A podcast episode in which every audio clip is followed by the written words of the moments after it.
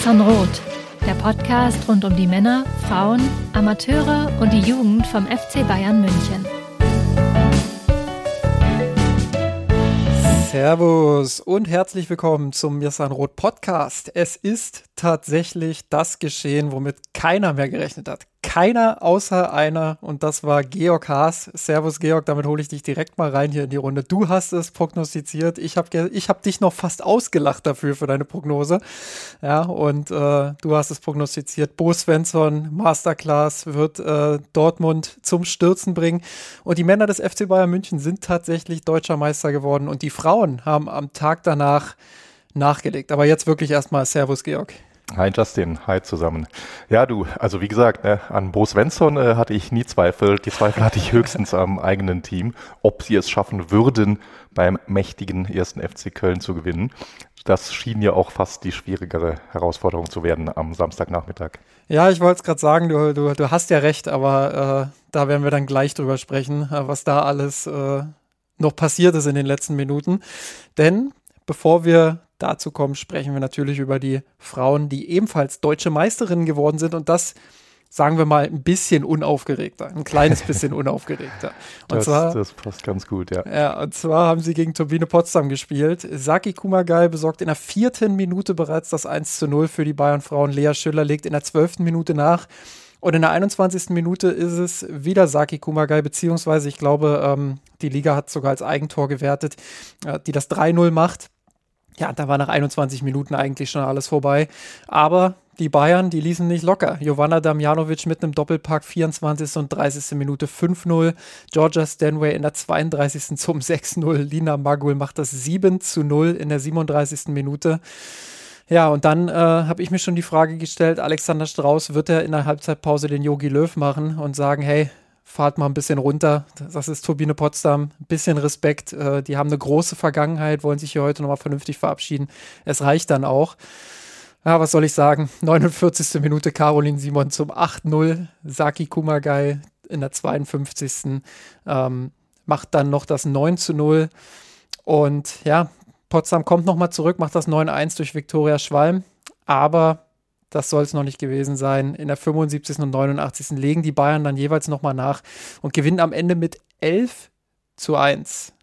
Das ist ein absoluter Wahnsinn. Also so ein Ergebnis gab es jetzt schon länger nicht mehr in der Bundesliga der Frauen. Muss sagen, ein bisschen schade auch, ähm, weil das Klischee ja immer dann auch gerne bedient wird. Ja, Qualitätsunterschied so riesig und so, so hohe Ergebnisse und äh, äh, das, das schaut sich doch keiner an etc. Das sind ja mal so gerne vorgeholte Klischees, die man natürlich leicht dann auch mit Ergebnissen aus dem Fußball der Männer dann wieder äh, relativieren kann. Aber ein 11 zu 1, das hat es schon länger nicht mehr gegeben. Georg, äh, ich weiß nicht, äh, hast du das Spiel gesehen? Und wenn nein, dann wirst du ja sicherlich das Ergebnis mitbekommen haben. Was war so dein erster Gedanke? Ja, genau. Ne? Ich bin der, der klassische Live-Ticker-Folger bei, den, bei den Frauen regelmäßig. Ja, wir hatten natürlich vor dem Spiel, ohne da jetzt erneut auf die Männer vorgreifen zu wollen, aber äh, bei den Männern gab es eben noch die Tabellenführungsablösung am letzten Spieltag und natürlich hast du dann das Szenario nochmal noch mal in einer anderen Präsenz vor dir gehabt vor dem Spiel. Wir hatten letzte Woche im Podcast aber gleichzeitig auch drüber geredet, dass es äh, eben nicht die gleiche Situation ist, weil der Leistungsunterschied zwischen den Bayern-Frauen und Potsdam eben ein größerer ist als zwischen dem BVB bei den Herren und Mainz.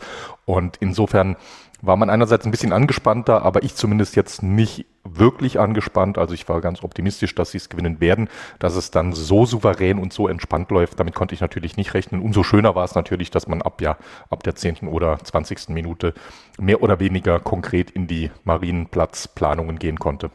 Genau, die komplette Männermannschaft war ja auch mit dabei. Ähm, ja, hat äh, im Stadion Platz genommen, tatsächlich auch geschlossen komplett. Ähm, das hat man so auch, äh, glaube ich, noch nicht gehabt, dass die, dass wirklich alle von den Männern mit dabei waren. Ich glaube, Sadio Mané war tatsächlich einmal ähm, während der Saison auch tatsächlich am Campus und hat sich ein Spiel der Frauen angesehen. Ähm, aber ansonsten äh, geschlossen, dass wirklich alle da waren. Das war natürlich auch eine, eine schöne Sache. Am Ende dann auch nochmal Spalier gestanden für die Frauen, ähm, die dann die Meisterschale überreicht bekommen haben. Ähm, ja, zum Spiel kann man vielleicht noch sagen, 3,5 Expected Goals haben die Bayern erzielt und daraus elf Tore gemacht. Ähm, jetzt, müsste ich, jetzt müsste ich ein bisschen rechnen. Ich glaube, Potsdam war noch effizienter, weil die haben aus 0,1 Expected Goals haben die ein Tor gemacht. Ähm, weiß nicht, Mathe ist nicht so meine, meine hundertprozentige Stärke, aber das ist schon auch nicht schlecht. Ähm, Definitiv, ja. Ja, und ja, Potsdam natürlich sehr, sehr bitter damit sich verabschiedet aus der Liga. Die Bayern ähm, sehr souverän das Ding dann auch nach Hause gefahren.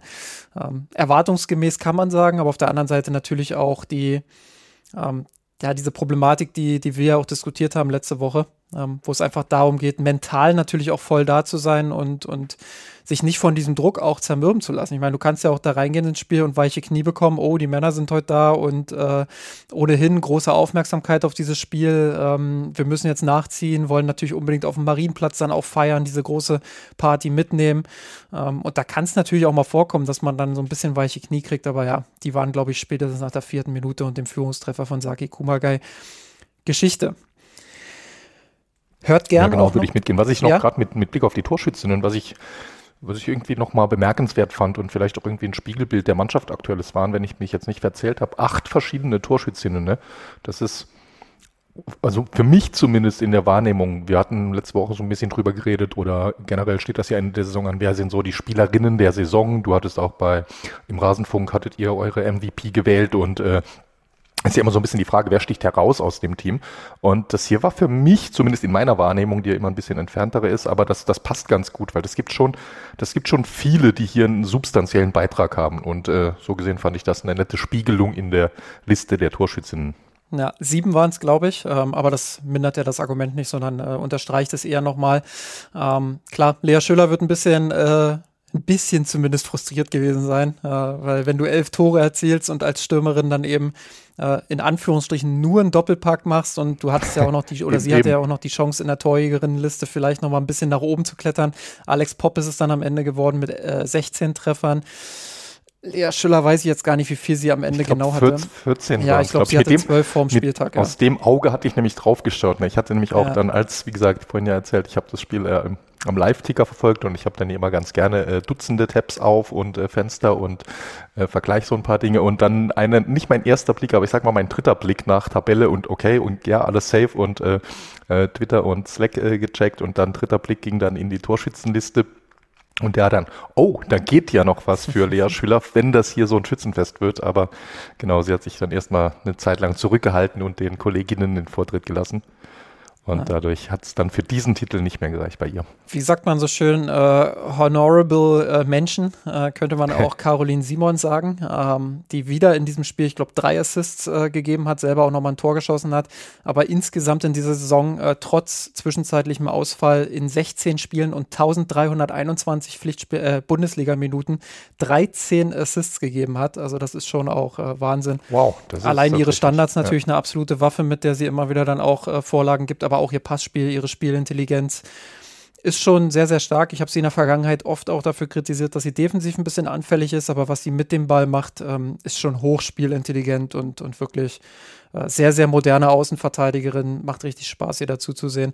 Und ich finde, sie hat vielleicht sogar unter, unter Alexander Strauß, das äh, bei all den, dem Lob für Stanway, für Zadrazil, für, ähm, für Vigos Dottir etc., glaube ich, hat Simon vielleicht nochmal den allergrößten Schritt gemacht, weil diese Spielweise einfach auch wirklich richtig gut zu ihr passt. Viel Ballbesitz, viel den Ball haben, den Ball auch gut laufen lassen, äh, Positionsspiel, immer wieder die Lücken finden beim Gegner. Ja, und dann ihre messerscharfen Pässe, sowohl bei Standards als auch bei Flanken, als auch bei Flachpässen glaube, sie hat da, sie hat da schon einen sehr, sehr großen Sprung gemacht und auch wenn es natürlich nicht für die Spielerin der Saison reicht, da gab es einfach andere, ähm, hat sie eine sehr, sehr starke Saison hinter sich.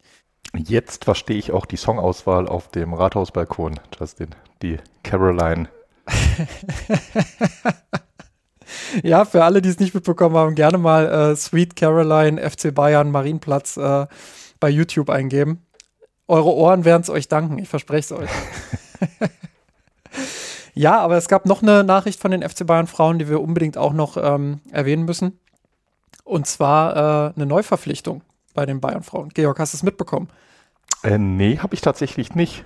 Ja. Es ging, sind ja nicht die beiden, die wir letzte Woche schon erwähnt hatten. Von nee, das Chelsea, ist ne? tatsächlich ne? auch erst vor ein paar Stunden bekannt gegeben worden. Also wir nehmen jetzt heute am Dienstag auf und äh, die Bayern haben bekannt gegeben, dass äh, Samantha Mary Kerr zum FC Bayern wechselt. Und zwar Ach von den Rangers äh, Women's FC.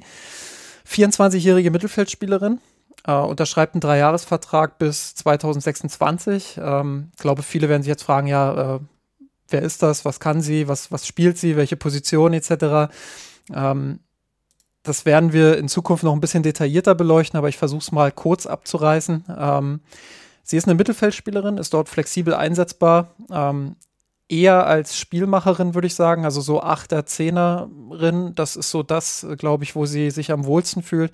Kann aber auch auf der Sechs eingesetzt werden. Also wirklich eine sehr, sehr flexible äh, Spielerin ist, glaube ich, auch, also was heißt glaube ich, ist meiner Meinung nach auch, ähm, ja, schon äh, über den Status hinaus äh, des Talents, also 24 Jahre jung, aber ist schon so, so hinaus über den, diesen, diesen Talentstatus, den man ganz gerne mal bei jungen SpielerInnen ähm, ja, vergibt. Äh, ist so ein bisschen würde sagen, vom äh, Entwicklungsstatus, jetzt nicht vom Spielertypus her, sondern eher vom, vom Entwicklungsstatus her äh, mit Stanway vergleichbar, die ja vor einem Jahr auch kam, äh, ja, mhm. mit, mit großen Vorschusslorbeeren aufgrund der Europameisterschaft natürlich, aber die auch bei, bei City vorher ähm, schon einige überragende Spiele gemacht hat. Also sie ist schon sehr, sehr nah dran an einem, an einem Top-Niveau, muss nicht jetzt irgendwie äh, noch zwei Jahre weiß ich nicht, entwickelt werden, um dann in die Startelf zu dringen, sondern ich glaube, das ist schon eine Verpflichtung, die sofort auch in der Lage ist, ähm, hört sich mal ein bisschen blöd an, aber, aber Druck zu machen sozusagen auf, auf die bestehende Stammelf und da wirklich ähm, auch reinzudrängen, auch in die Startelf. Also das wird sehr, sehr interessant. A natürlich,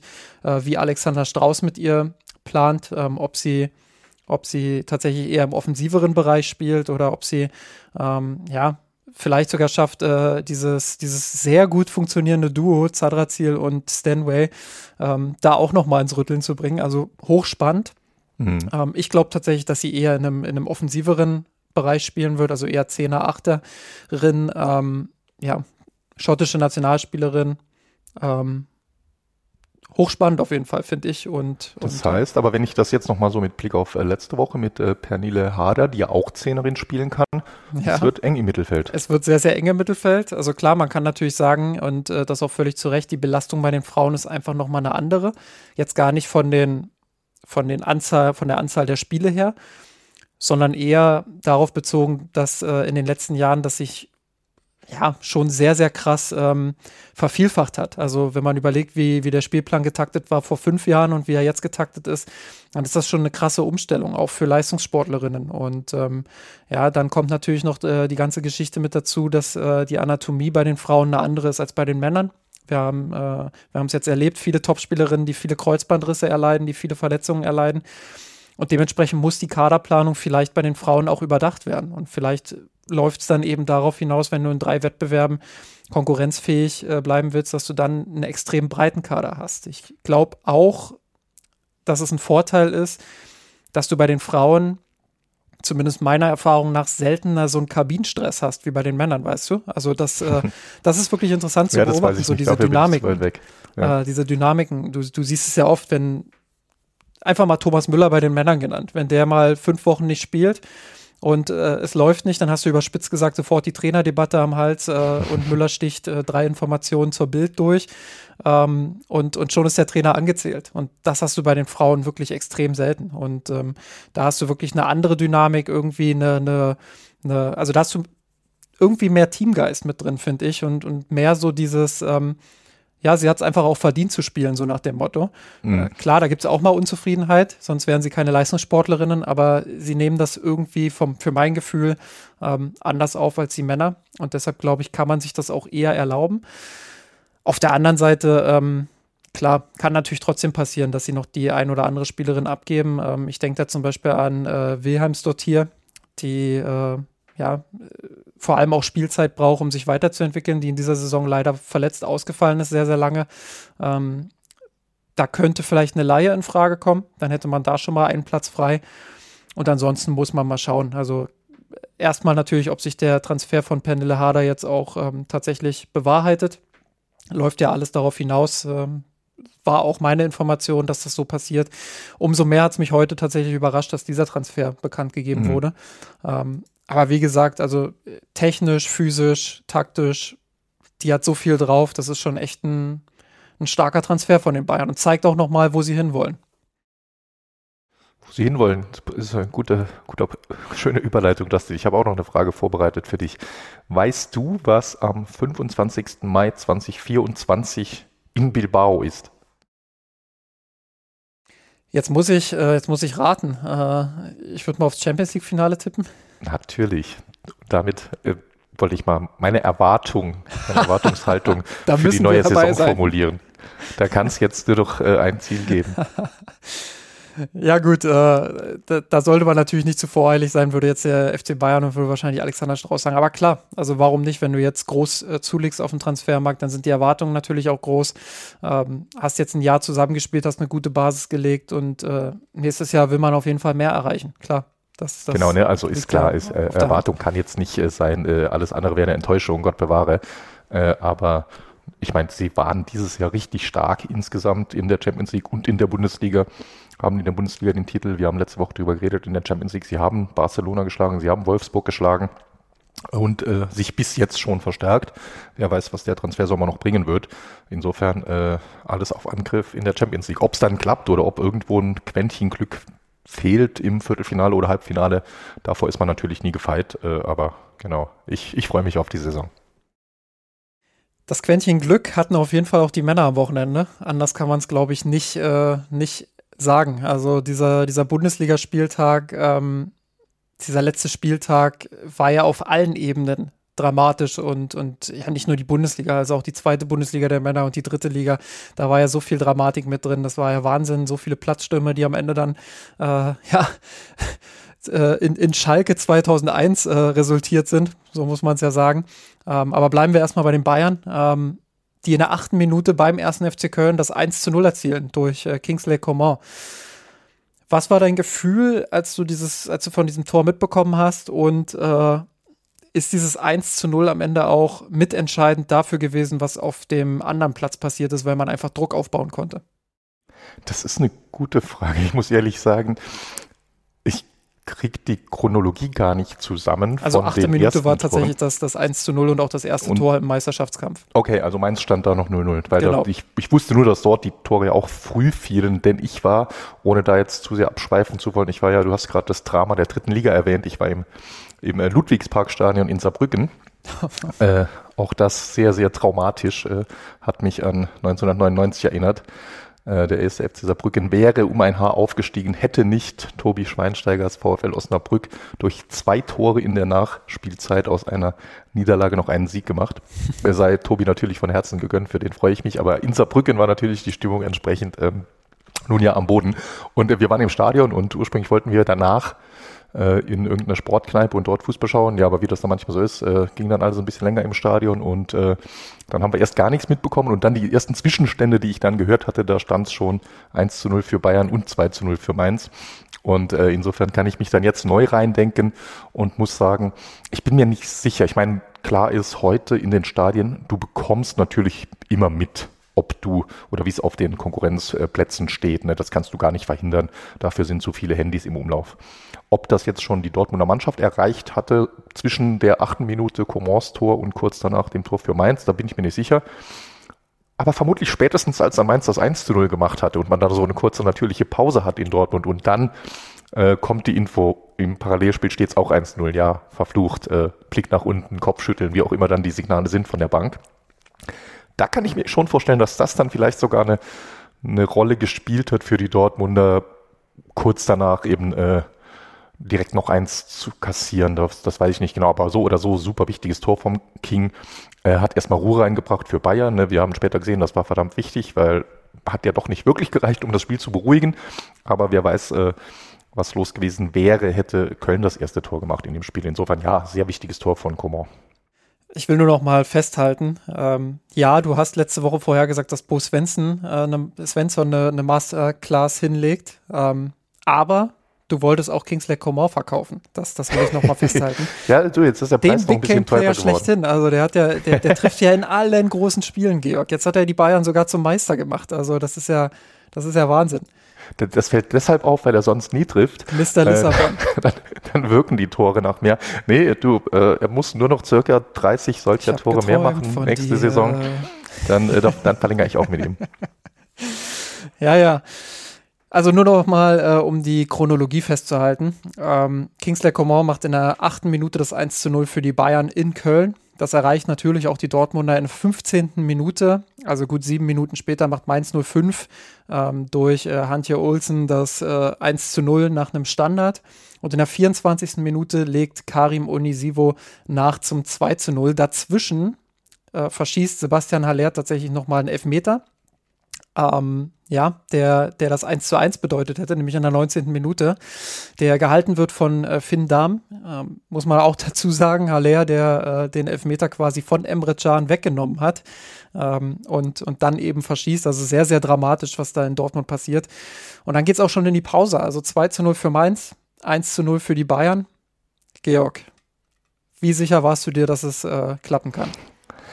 Ich ja, ich war mir doch zu dem Moment, ich meine, ne, ich habe gerade erzählt, ich kam aus einem Trauma traumatischen Spiel, wo äh, zwei Tore in Bloß der, nicht zu viel Hoffnung machen, ne? 94. und 97. Minute nochmal zwei Tore in so spät nochmal alles gedreht hatten. Äh, das, das war mir natürlich ein Stück weit Warnung.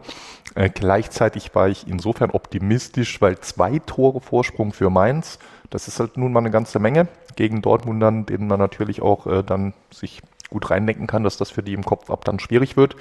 Und dass Bayern eine Führung in Köln, für die es um nichts mehr geht, die im Prinzip schon das Bier kaltgestellt hatten für einen Abschied von Jonas Hector. Äh, ich hätte nicht damit gerechnet, dass in Köln das Spiel noch anbrennt.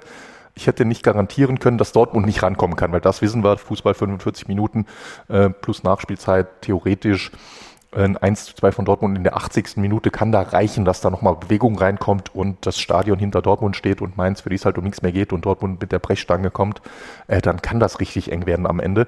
Also ich hatte mir mehr Sorge ums Bayern-Spiel gemacht als ums äh, Dortmund-Spiel. Nee, umgekehrt. Ich hatte mir mehr Sorge um die Dortmunder gemacht, aber da war eben der Vorsprung komfortabler für Mainz. Insofern war ich in Summe doch recht entspannt. Aber ja. natürlich, äh, sicher ist man nie. Bei mir war es tatsächlich äh, eher umgekehrt. Also mal abgesehen davon, dass ich das äh, beruflich begleitet habe und deswegen sowieso abgelenkt war und gar keine Zeit hatte, äh, irgendwelche Emotionen oder so äh, an mich ranzulassen, was vielleicht auch ganz gut war.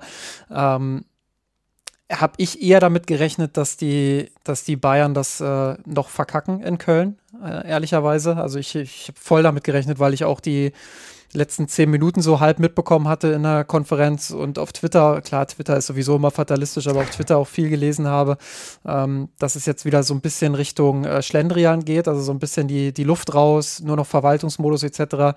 Da konnte man eigentlich die Uhr, nach, die Uhr danach stellen, dass Köln äh, irgendwann auch den Ausgleich macht. Ähm, ja, und äh, bei Dortmund war ich mir nicht ganz so sicher.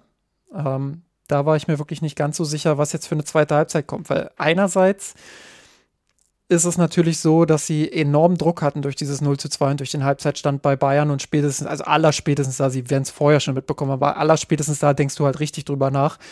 Ähm, und deshalb dachte ich, naja, vielleicht sind die Knie dann wirklich so weich, dass sie es gar nicht mehr hinbekommen. Andererseits hat man es oft genug schon erlebt, dass Dortmund zweite Halbzeiten gespielt hat, die sich komplett unterschieden haben von der ersten, wo sie dann das Tempo gerade im Westfalenstadion nochmal richtig angezogen haben äh, und das Ding dann auch nochmal gewonnen haben.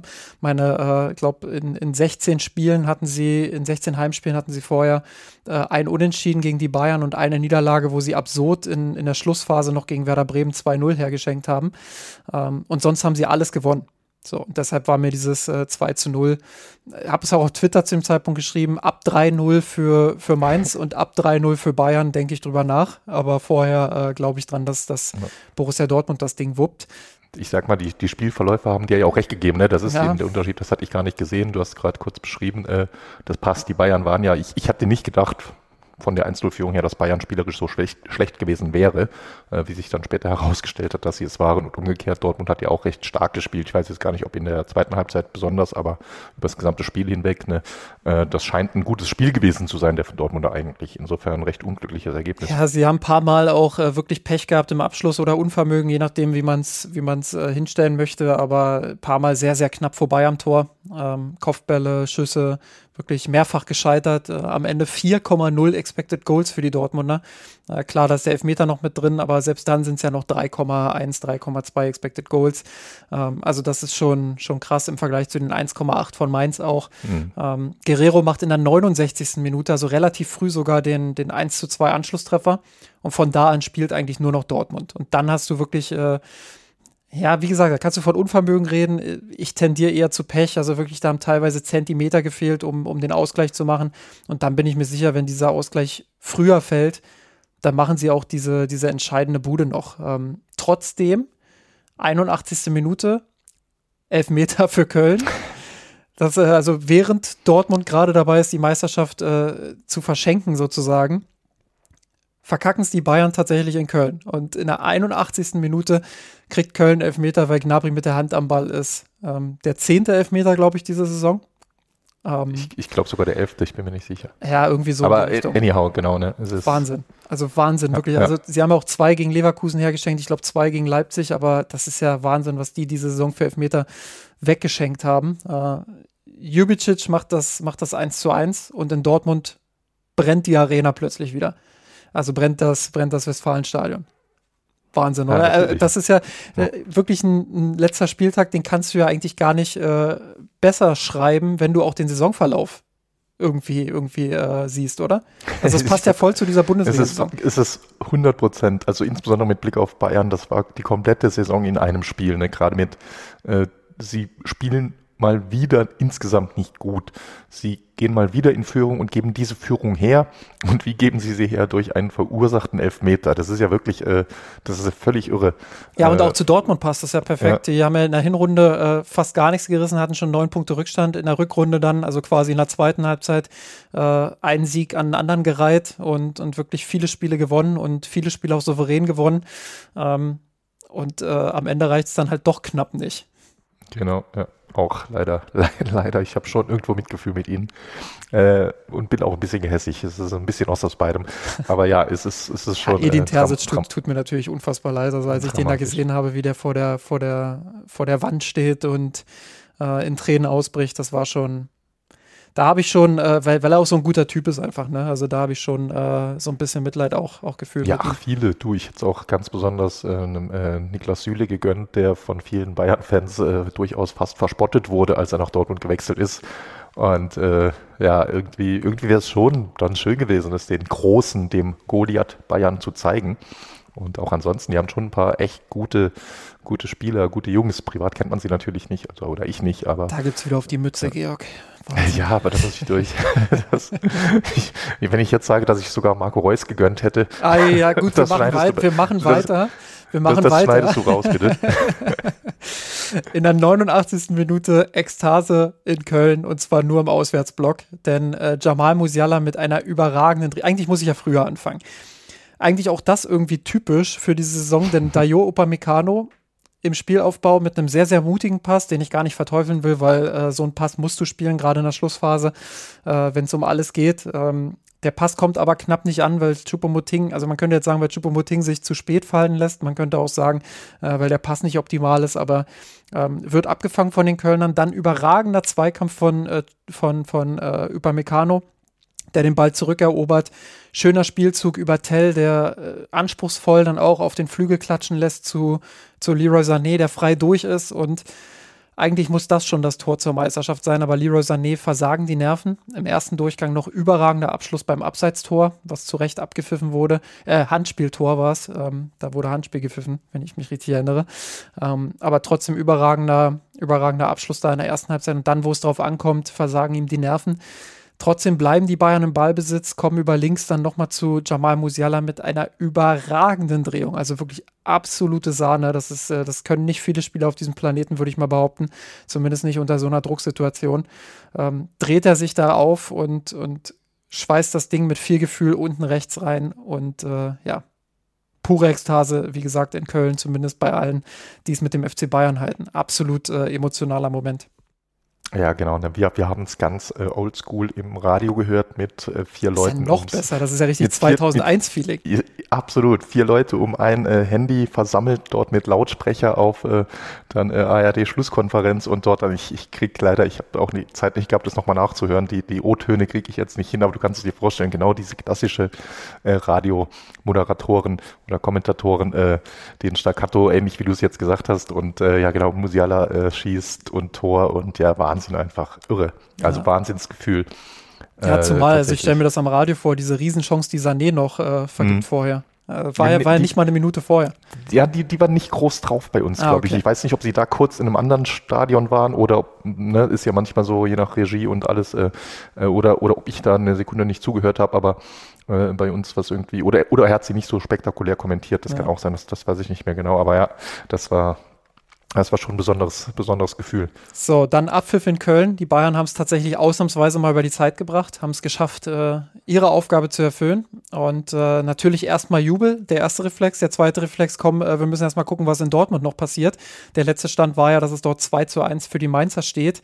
Ähm, und äh, spätestens am Tag danach hätten sie ja dann erfahren, was noch alles passieren kann beim Stand von 1 zu 2. Ich meine, da muss man, ja, gut, wenn man mit einem Torvorsprung in die Nachspielzeit geht, da muss man nur in der Bayern-Vergangenheit äh, einmal wühlen. Du hast ja vorhin das Jahr schon genannt.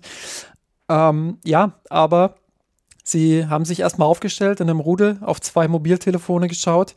Ähm, auf einmal, also das ist auf YouTube alles zu sehen, kann ich euch nur empfehlen. Der, der FC Bayern hat da selber nochmal die Videos hochgeladen. Also äh, das ist schon äh, sehr, sehr spannend auch zu sehen und, und auch mehrfach sich anzuschauen und auf verschiedene Aspekte zu achten. Ähm, da stehen sie halt da in diesem, in diesem Rudel, Arm in Arm. Äh, man sieht die Anspannung richtig in den Gesichtern, denkt sich so, okay, oder die Spieler denken sich so, okay, hoffentlich äh, passiert da jetzt nichts mehr in, in Dortmund. Und dann sagt Müller, glaube ich, auf einmal 2-2. Süle macht das 2-2, also er hat gesagt einfach nur 2-2, aber Niklas Süle hat in der 96. Minute, also 16 Minute der Nachspielzeit, tatsächlich das 2-2 für die Dortmunder gemacht. Und dann passiert eigentlich was Kurioses, denn der Bayern-Block fängt an zu jubeln. Zwei Spieler der Bayern, äh, der Bayern kriegen das mit, gucken hin und dann sagt einer, ey, die jubeln, es ist vorbei. Und auf einmal sprinten alle Richtung Block, alle Richtung Block, nur am Feiern. Und äh, in der Sky-Konferenz hat man gesehen, dass das Spiel in Dortmund noch gelaufen ist, tatsächlich. Und ähm, ja, also absoluter Wahnsinn. Dann, dann äh, in dem Video siehst du auch noch, wie Kimmich dann irgendwie auf ein anderes Handy vorm Block schaut, nachdem er Mhm. den Sprint schon angesetzt hat und irgendwie sagt, ey, die, die, die spielen noch, das läuft noch. und ein anderer sagt ihm, nein, ist vorbei, ist vorbei. Und äh, ja, das war schon, äh, also in dem Moment, das hätte natürlich auch richtig in die Hose gehen können. Also dieser letzte lange Ball von, von ja. Dortmund, äh, der hätte auch noch mal durchrutschen können. Also völlig absurd. Aber äh, ja, es ist gut Wobei- gegangen. Ja, wobei, was ich nicht weiß, ich weiß nicht, ob das aufgelöst wurde, ob jetzt tatsächlich das Dortmunder Spiel noch lief oder ob es nur auf irgendwelchen Streaming-Geräten mit der üblichen oder manchmal zumindest der üblichen Verzögerung von äh, dem Nee, tatsächlich, tatsächlich hat man es ja bei Sky gesehen in dem Parallelbild. Da ist es ja, da ist es ja egal, ob äh, Okay, Streaming ja, nee, nee, stimmt. Da war dieses nicht- Parallelbild und da Ja. hat man gesehen, dass die Bayern-Spieler schon gerannt sind, als es noch ja, verstehe, äh, verstehe. 2-2 Okay, bei Dortmund ja. stand. Ja, absoluter Wahnsinn. Also äh, ja, Das wäre Müller, Müller hat es ja dann irgendwie, danach. irgendwie auch ein passendes i-Tüpfelchen auf diese Bayern-Saison gewesen. Ja. Das, so ehrlich muss man sein. Das wären sie nie wieder losgeworden. Also das Nee, wäre definitiv das, das nicht, hätte ne. Dortmund noch, äh, wenn Bayern 20 Mal hintereinander Meister geworden wäre danach, das hätte Dortmund noch in 20 Jahren äh, ihnen vorgehalten. Das wäre wäre schon So absurd gewesen. ja, definitiv. Wir, sind wir froh, dass es nicht so war. Herr Müller hat ja dann äh, nach dem Spiel auch noch mal passend dazu gesagt, ja, dass ich noch mal so ein Meisterschaftsfinale erlebe. Auf, auf die alten Tage quasi. Hm. Ähm, und der hat es ja auch ehrlicherweise gesagt, äh, viele in Deutschland werden das Gefühl haben, ähm, dass man es nicht so richtig verdient hat. Und wenn er ehrlich ist, dann, dann kann er das auch verstehen, beziehungsweise ähm, dann sieht er das eigentlich auch ähnlich. Ähm, fand ich auch eine sehr bemerkenswerte Aussage, ähm, da im Moment des Sieges quasi zu sagen, hey, eigentlich ist es schon ein bisschen überraschend und eigentlich äh, muss man schon in Frage stellen, ob das jetzt äh, hundertprozentig so, so alles verdient war. Ja, gehe ich mit. Überrascht mich aber auch nicht bei ihm, dass es irgendwie, ne, er ist da schon immer ein sehr reflektierter Mensch und hat immer, immer schon gefühlt die nächsten oder äh, das, den, den Blick fürs größere Gesamte. Vielleicht in wenigen Sätzen, Georg, äh, was macht man jetzt mit dieser Meisterschaft? Ähm, hochemotional, äh, tolles Finale. Ich glaube, äh, viele Bayern-Fans hat das, also es klingt ein bisschen bisschen absurd, aber so ein bisschen hat es dann doch all das, was vorher passiert ist, so entlohnt, weil so ein, so ein, so ein, so ein Herzschlagfinale natürlich immer spektakulär ist und immer besondere Emotionen auch nochmal in einem weckt, äh, was ja ehrlicherweise bei so einer ganz souveränen Meisterschaft dann eher nicht der Fall ist. Aber äh, was macht man jetzt mit so einer Saison? Ja, das ist tatsächlich nicht einfach. Ne? Wir kommen ja nachher noch dazu. Die Saison war ja nicht nur auf dem Platz äh, besonders, ja. äh, sondern insgesamt für mich ist irgendwie so die, die große Überschrift über allem ist so äh, Ambivalenz. Also es ist definitiv nicht die Saison der klaren, eindeutigen Analysen. Und das, das gilt auch hierfür. Natürlich ist jetzt hierdurch nicht alles gut. Und äh, umgekehrt äh, ist das vielleicht aber durchaus ein Zeichen, dass auch gar nicht alles komplett schlecht war. Sie sind nicht implodiert. Ich habe im im äh, verkappten Spiel bzw. Saisonbericht habe ich die, die, wie habe ich es genannt, äh, kontrollierter Absturz oder so ähnlich. Hm. Es ist halt, sie, sie, sind halt, es war ja mehrmals in der Saison, war es so eine Phase oder so eine Situation, wo du dich wirklich nicht gewundert hättest, wenn sich drei Spieler jetzt hier sagen, ich habe keinen Bock mehr, nehme mir eine taktische Zerrung und spiele erstmal zwei Monate nicht Zerrung, mehr. großartig. Und, und zwei andere haben einfach keinen Bock und du verlierst halt noch drei Spiele mehr und Dortmund wird schon eine Woche am 33. Spieltag vor der Woche oder am 32. Spieltag Meister und ja, dann ist halt so, die Saison ist komplett schief gelaufen und Ende. Hätte sich auch niemand wirklich gewundert.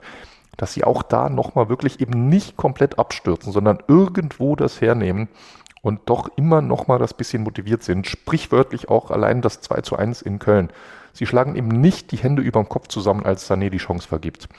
Kimmich, Kimmich hast du vorhin übrigens unterschlagen in deiner Zusammenfassung. Kimmich erobert den Ball im Gegenpressing ja. leitet den nächsten Angriff ein, den dann Musiala verendet, äh, vollendet. Also das ist, das ist schon auch irgendwo eine enorme Qualität, da eben nicht aufzugeben, nicht zwar in der zweiten Halbzeit spielerisch einzubrechen, aber trotz des erneuten Elfmeter-Gegentores nicht komplett einzubrechen und aus einer der beiden, viele Chancen hatten sie ja nicht, immerhin das Tor zu machen aus einer der beiden Chancen.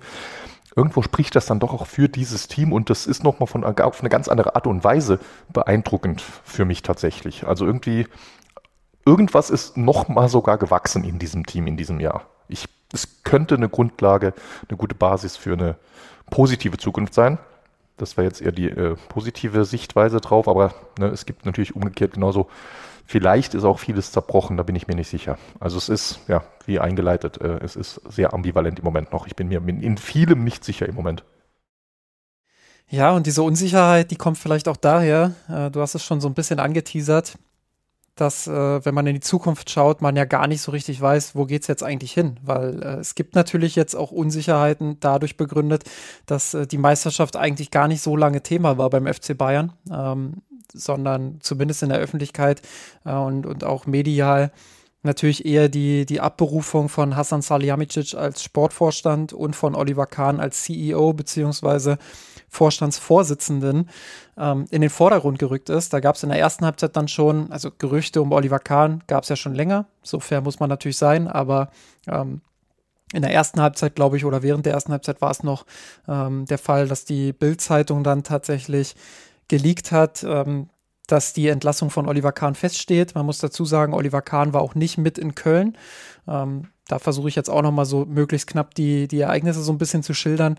Ähm, er war nicht mit in Köln, da hieß es zunächst äh, wegen einer Sommergrippe aus, äh, aus Kreisen des FC Bayern.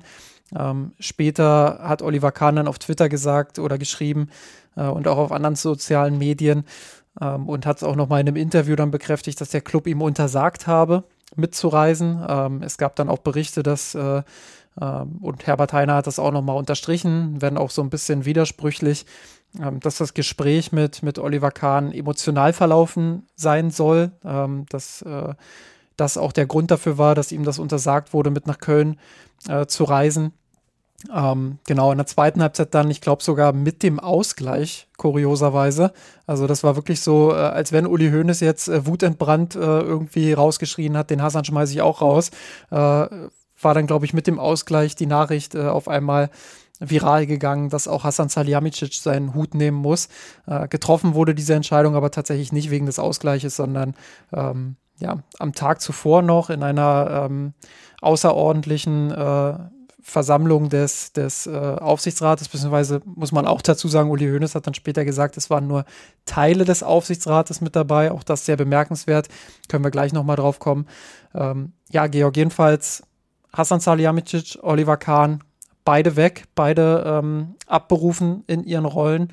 Ähm, Jan-Christian Dresen übernimmt jetzt erstmal äh, als CEO. Er hat ja eigentlich im September letzten Jahres noch gesagt, ähm, dass er als äh, Finanzvorstand und stellvertretender Vorstandsvorsitzender ähm, aufhört im Sommer 2023. Ähm, das hing auch damit zusammen, gerüchteweise, und das ist auch meine Information, äh, dass er mit Hasan Salihamidzic und vor allem mit Oliver Kahn seine Differenzen hatte.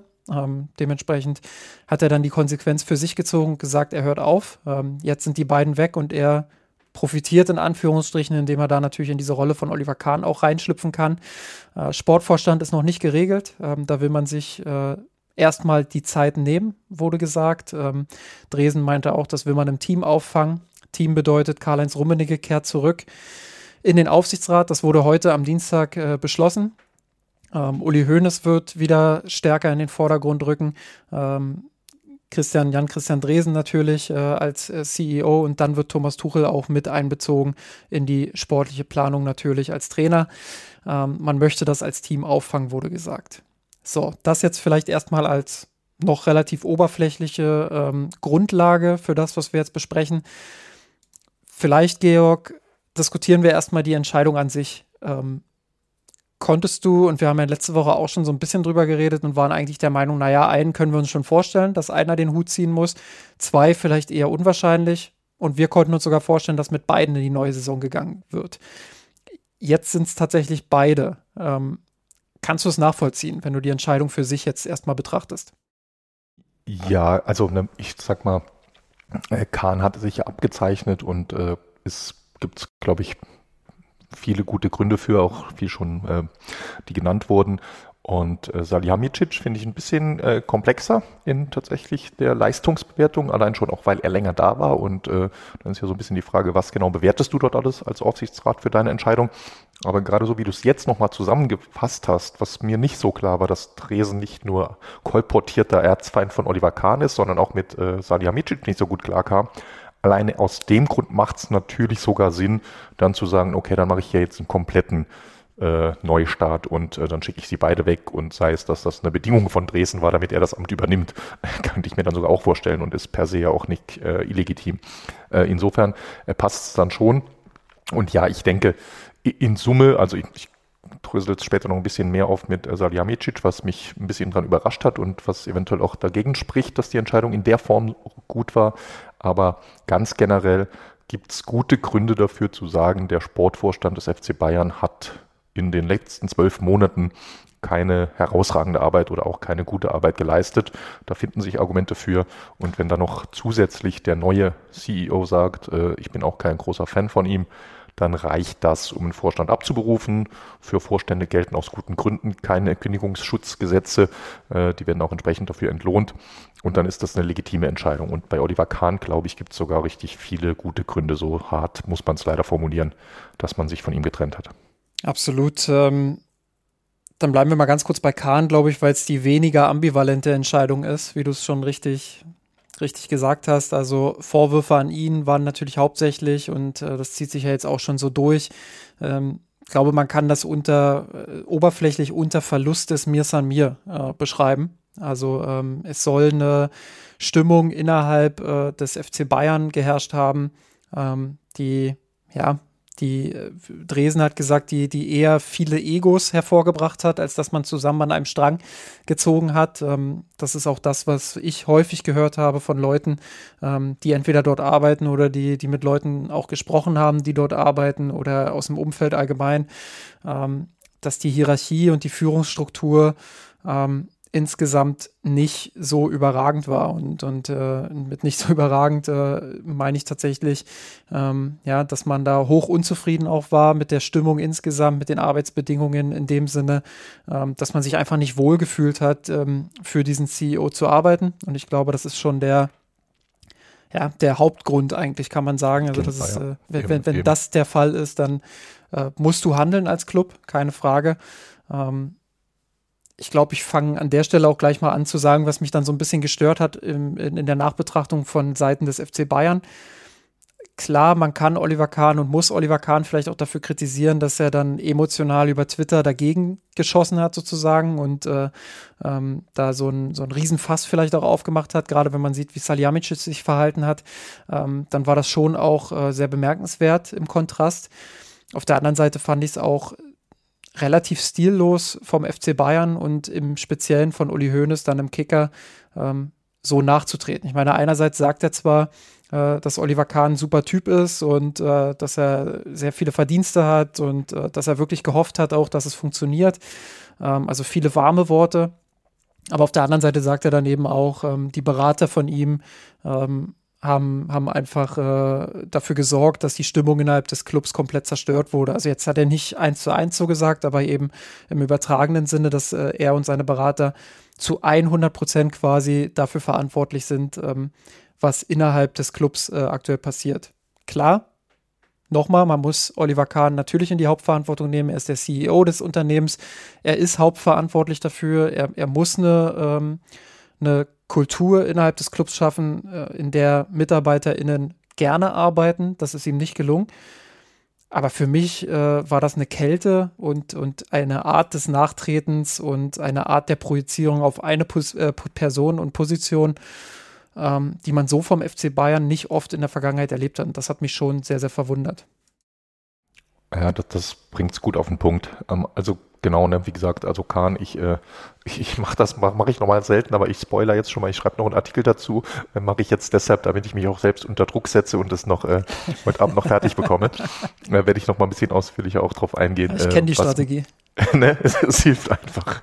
Ja. Einzige Chance manchmal bei dem, bei dem schönen Wetter als äh, Konkurrenzveranstaltung. Und ähm, äh, genau das, also wie gesagt, wir sind uns relativ eindeutig und das ist auch die einhellige Meinung. Es gibt sehr gute Argumente, dass man sich von Oliver Kahn getrennt hat. Punkt. Und das der wichtigste und mehr als ausreichende ist, dass er es nicht geschafft hat, den FC Bayern zu einem Ort zu machen, an dem die Mitarbeitenden, an dem die Fans, an dem alle, die wichtig sind, alle, die dazugehören, sich wohlfühlen.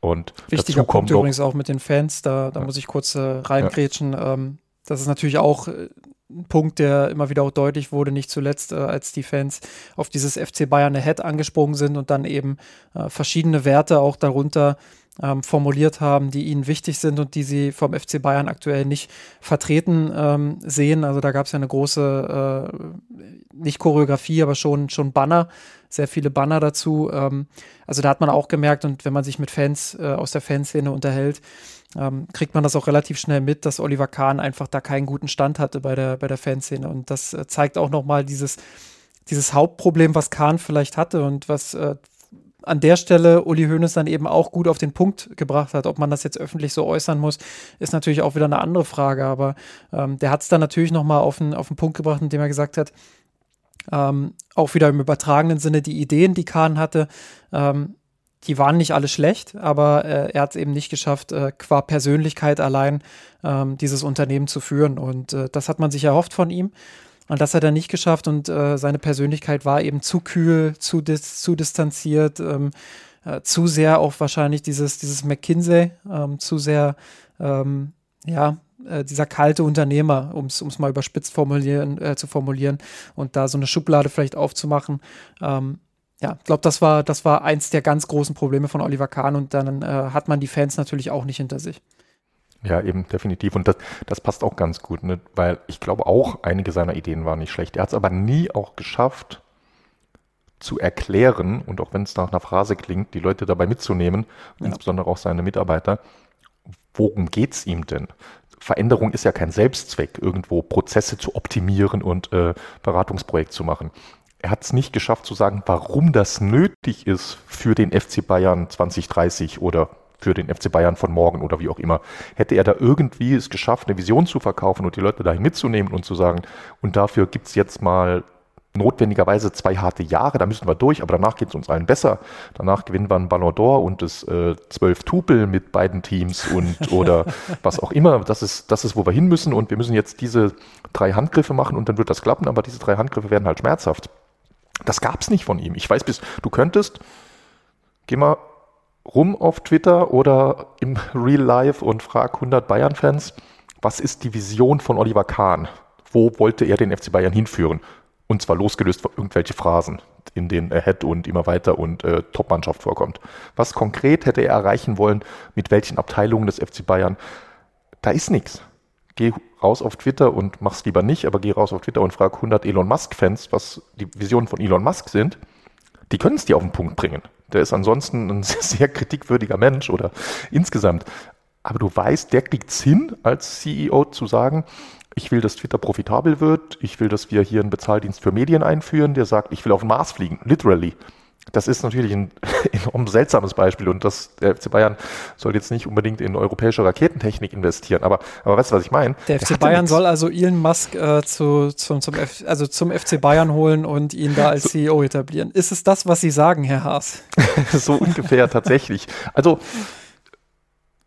Spaß beiseite das wäre eine, du weißt, ich weiß nicht, ob wir da heute noch dazu kommen, wenn nicht äh, in den nächsten Tagen noch viel, äh, äh, viel Diskussionsbedarf dafür für das Thema Stallgeruch. Tatsächlich wäre so eine Art Rolle ein visionärer CEO, der sich nicht ins Tagesgeschäft einmischt, aber zwei, drei gute Visionen hat für einen Club, das wäre genau die Rolle, die ich für einen Ex-Profi sehen würde, wenn man einen Ex-Profi dort sieht.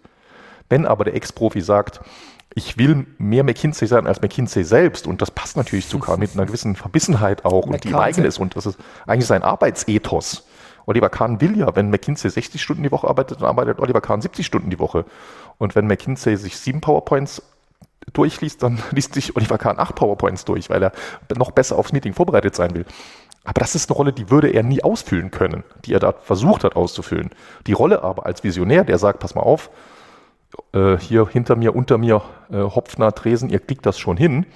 Aber mit mir als CEO wird der FC Bayern in den nächsten fünf Jahren den Ballon d'Or-Gewinner stellen. Das garantiere ich euch. Weißt du, wie ich meine? Das ist, das hat er aber nicht gemacht. Das war nicht seine Art. Das muss auch nicht perfekt sein. Aber das wäre zumindest eine in sich stimmige Rolle, die ein Ex-Profi in dieser Rolle ausfüllen könnte. Ja, ich, ich verstehe, worauf du hinaus willst, auch wenn ich bei Musk natürlich erstmal äh, ein paar Pickel überall kriege. völlig, völlig zu Recht, aber er eignet sich eben gerade äh, vielleicht einen Ticken besser, wie wenn ich irgendwie einen äh, DAX-Vorstand da jetzt nehme, der vielleicht nicht, äh, dem man sich nicht so, so gut äh, versteht, welche, was seine Visionen waren.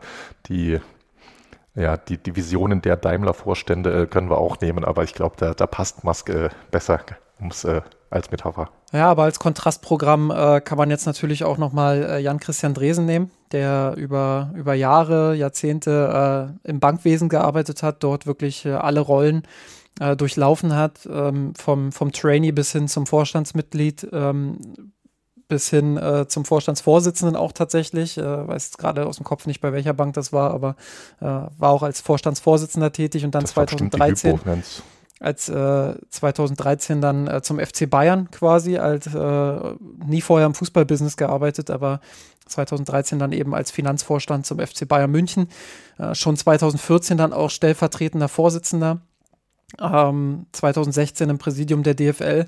Jetzt wollte er eben beim FC Bayern aufhören, übernimmt aber diesen Posten als Vorstandsvorsitzender. Also da natürlich dieses komplette Kontrastprogramm. Also jemand, der richtig viel Erfahrung gesammelt hat in seinem, in seinem Beruf jetzt, äh, in dieser Position auch schon in, auf verschiedenen Ebenen. Ähm, der natürlich gleichzeitig auch schon Stallgeruch hat, weil er eben seit 2013 da ist.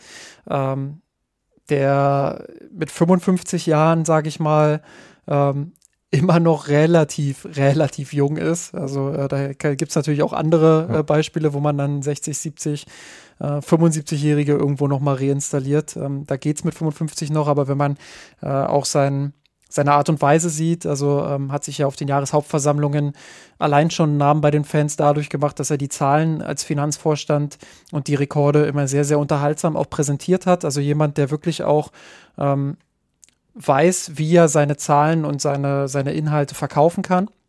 Ähm, und dann eben auch der Punkt, der, glaube ich, ganz, ganz wichtig ist bei Jan Christian Dresen, die Fannähe. Also das hört man ja immer wieder auch, dass er bei Champions League Auswärtsreisen immer einer derjenigen ist, äh, die bis zum Schluss auf dem Bankett beispielsweise bleiben und sich mit allen möglichen Leuten unterhalten, eben auch mit Fans.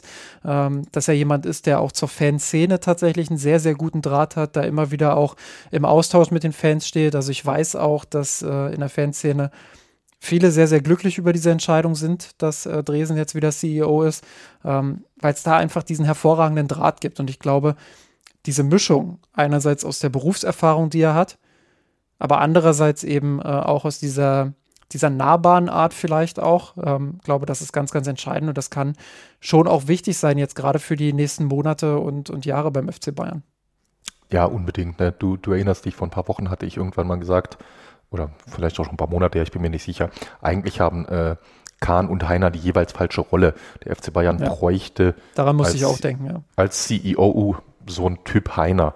Und da sage ich, Dresden ist der Richtige dafür. Er ist dafür der bessere Heiner, eben weil er nicht von außen kommt und weil er schon gezeigt hat, dass er weitere positive Attribute hat, außer nur ein guter äh, CEO-Typ Manager zu sein.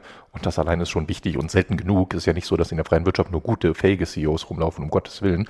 Äh, da gibt's auch, äh, du ahnst nicht, was sich äh, dort so alles in den Chefetagen rumtummelt. Aber ne, er hat gezeigt, dass er das kann und er hat das, was du gerade nennst, du bist da näher dran an den äh, Fans und bekommst da mehr mit als ich. Und er hat also gezeigt, wenn es da eine positive Rückmeldung und du hast gerade schöne Beispiele genannt, auch, dass er nicht nur abstrakt eine Fannähe zeigt, sondern auch ganz konkret. Also das ist auf dem Papier und aus der Distanz bewertet eine Ideallösung. Ergänzungen zu Kahn von dir, weil sonst würde ich jetzt äh, erstmal rüberspringen zu Hasan Salihamidzic. Ich könnte, oder ja, ich nehme so ein bisschen können wir dann nachher gemeinsam machen. Das Timing würde ich noch gern ansprechen. Genau, das, das, das, würde ich, das würde ich dann äh, Ja, okay, auch noch, also äh, dann lass uns erst auf. Ich glaube, das, das kann man ganz gut verallgemeinern auf ja, beide ja. dann auch. Ähm, Definitiv. Vielleicht sprechen wir erstmal über äh, Salihamidzic und die Entscheidung dort an sich, weil dort ist es eben nicht so ambivalent, wie es bei Oliver Kahn der Fall ist. Ähm, nicht wo, so eindeutig, äh, meinst du? Dort ist nicht, nicht so eindeutig, da ist viel ambivalenter, so rum genau. ist es richtig, danke. Ähm, also da ist es deutlich ambivalenter als bei Oliver Kahn. Ähm, ja, wie hast du die Entscheidung aufgenommen? Äh, du warst ja eher Befürworter dafür, Salihamidzic auch weiter drin zu lassen, weil du äh, nicht gesehen hast, ähm, oder, oder was heißt nicht gesehen, du, du hast äh, die Gründe nicht als schwerwiegend genug äh, erachtet, die es vor diesem, vor diesem Ereignis eben gab. Äh, jetzt ist er trotzdem entlassen worden. Ähm, ja, erstmal, wie hast du es aufgefasst und äh, nachvollziehbar hast du ja vorhin schon gesagt, ja. äh, zumindest aus der Perspektive, ähm, wenn es denn so ist, ähm, dass er mit Hassan Salihamidzic nicht so gut zurechtkommt, dass Dresen da vielleicht auch seine Hand im Spiel hat. Ähm, ja, das äh, würde mich jetzt aber trotzdem mal interessieren, wie, wie du es insgesamt aufgefasst hast. Ja, genau. Ne, also jetzt mit, so gesehen, mit Minute zu Minute äh, verstehe ich es besser. Also vorher, ich, ich muss dich da leider korrigieren. Ich bin nicht wirklich der große Brazzo-Verteidiger, als der ich mich im Moment tatsächlich selbst auch objektiv sehe. Es geht mir nur jedenfalls darum, das ein bisschen äh, einzuordnen.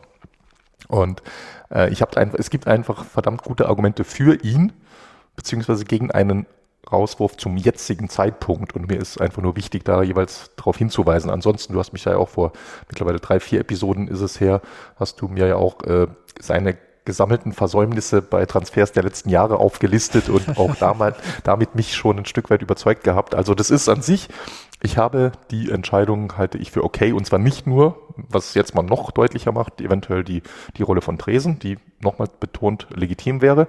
Äh, ein Vorstandsvorsitzender muss sich wohlfühlen mit seinen Vorstandskompagnons und auch ansonsten, wie gesagt, es, es gibt gute Argumente dafür, weil eben äh, nicht nur zwei, drei Transferfehlgriffe jetzt kurzfristig waren, sondern weil man durchaus die gesamte Ausrichtung und äh, Langfriststrategie auch hinterfragen kann mit Blick auf äh, Nagelsmann, auf die ganze Geschichte etc. Also, also Haken dran. Ich will, weil aber glaube ich, das mehr oder weniger Common Sense ist, will ich nur nochmal die, die Argumente pro Salihamidzic ein bisschen ins Feld führen. Und das ist zum einen der der Zeitpunkt. Und damit meine ich jetzt nicht die, äh, die äh, Umstände des Spieltags, da kommen wir gleich nochmal separat zu, sondern eher so ein bisschen generell die Entwicklung oder die äh, wichtigen Zeitpunkte, Meilensteine bei Brazzo beim FC Bayern.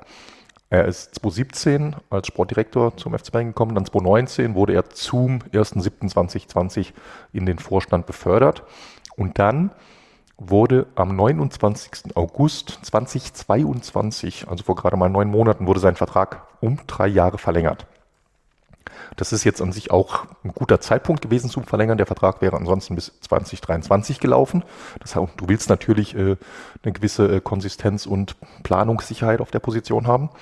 Äh, trotz allem war sie nicht nötig, diese Verlängerung. Auch die konnte man hinterfragen. Auch da hätte man sagen können, Brazzo, es waren fünf Jahre mit dir und in Summe Du hast dich zwar entwickelt, aber du hast nicht diesen Sprung gemacht, den wir uns erhofft hätten von dir.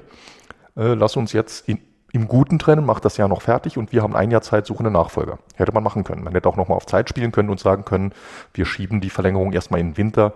Da ist zwei Monate Pause. Wenn die Welt in Katar ist, dann reden wir drüber. Dann haben wir endlich mal richtig viel Zeit, alles in Ruhe zu analysieren. Hätte man auch machen können. Hat man aber nicht. Der Aufsichtsrat in Personen von Herbert Heiner und Uli Hoeneß hat gesagt am 29. August, Salihamidzic, du hast hier so gute Arbeit geleistet in den letzten fünf Jahren. Wir sind vollkommen zufrieden mit dir. Wir verlängern um drei Jahre. Inklusive der abgelaufenen Sommertransferperiode mit Lewandowski, mit Sadio Mané, mit allem, was dazugehört. Dann nur eine schlechte Saison, in der wirklich viel schiefgelaufen ist, in der auch Salihamidzic ohne Frage Fehler gemacht hat im Umgang mit äh, Nagelsmann, mindestens mal was die Kommunikation etc. angeht und auf jeden Fall eine fragwürdige Entscheidung getroffen hat, die auch sportlich einfach nicht gut gelaufen ist. Aber eine schlechte Saison würde dann für mich nur in der Logik, in der sich der Aufsichtsrat befindet, reicht mir da einfach nicht, um zu sagen, jetzt musst du gehen.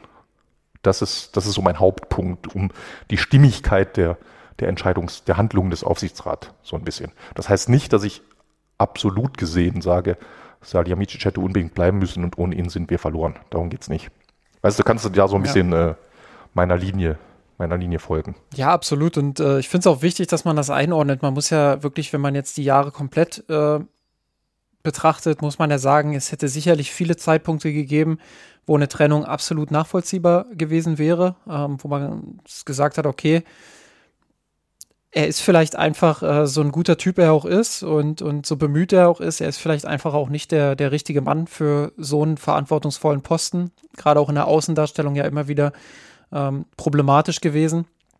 Ähm, insofern hätte es da viele Zeitpunkte gegeben, aber ich muss ehrlicherweise sagen, der Zeitpunkt hat mich jetzt auch überrascht. Klar, die Saison ist äh, wirklich maximal schlecht gelaufen und ähm, man muss auch dazu sagen, der Trainerverschleiß unter Salihamidzic ähm, war dann vielleicht auch den Ticken zu groß.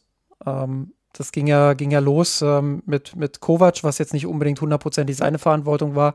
Ähm, ging dann weiter mit, mit Hansi Flick, wo dann dieser große Streit dann auch entbrannt ist, der sicherlich auch sehr ambivalent zu betrachten ist und nicht nur ähm, einseitig irgendjemandem in die Schuhe geschoben werden kann. Ähm, dann ging es aber weiter mit Julian Nagelsmann, wo sicherlich ein harmonisches Verhältnis war, wo man dann aber auch mh, relativ, relativ schnell, muss man sagen, äh, diese Reißleine gezogen hat. Also relativ schnell im Kontext dessen, dass man vorher halt immer von einem Langzeitprojekt gesprochen hat und immer wieder betont hat, ähm, wie sehr man an ihn glaubt, etc. Also auch da wieder Kommunikation. Ganz großes Thema natürlich. Ähm, ja, und äh, jetzt eben Thomas Tuchel geholt, wo man gedacht hat, okay, vielleicht ist das seine letzte, letzte Patrone.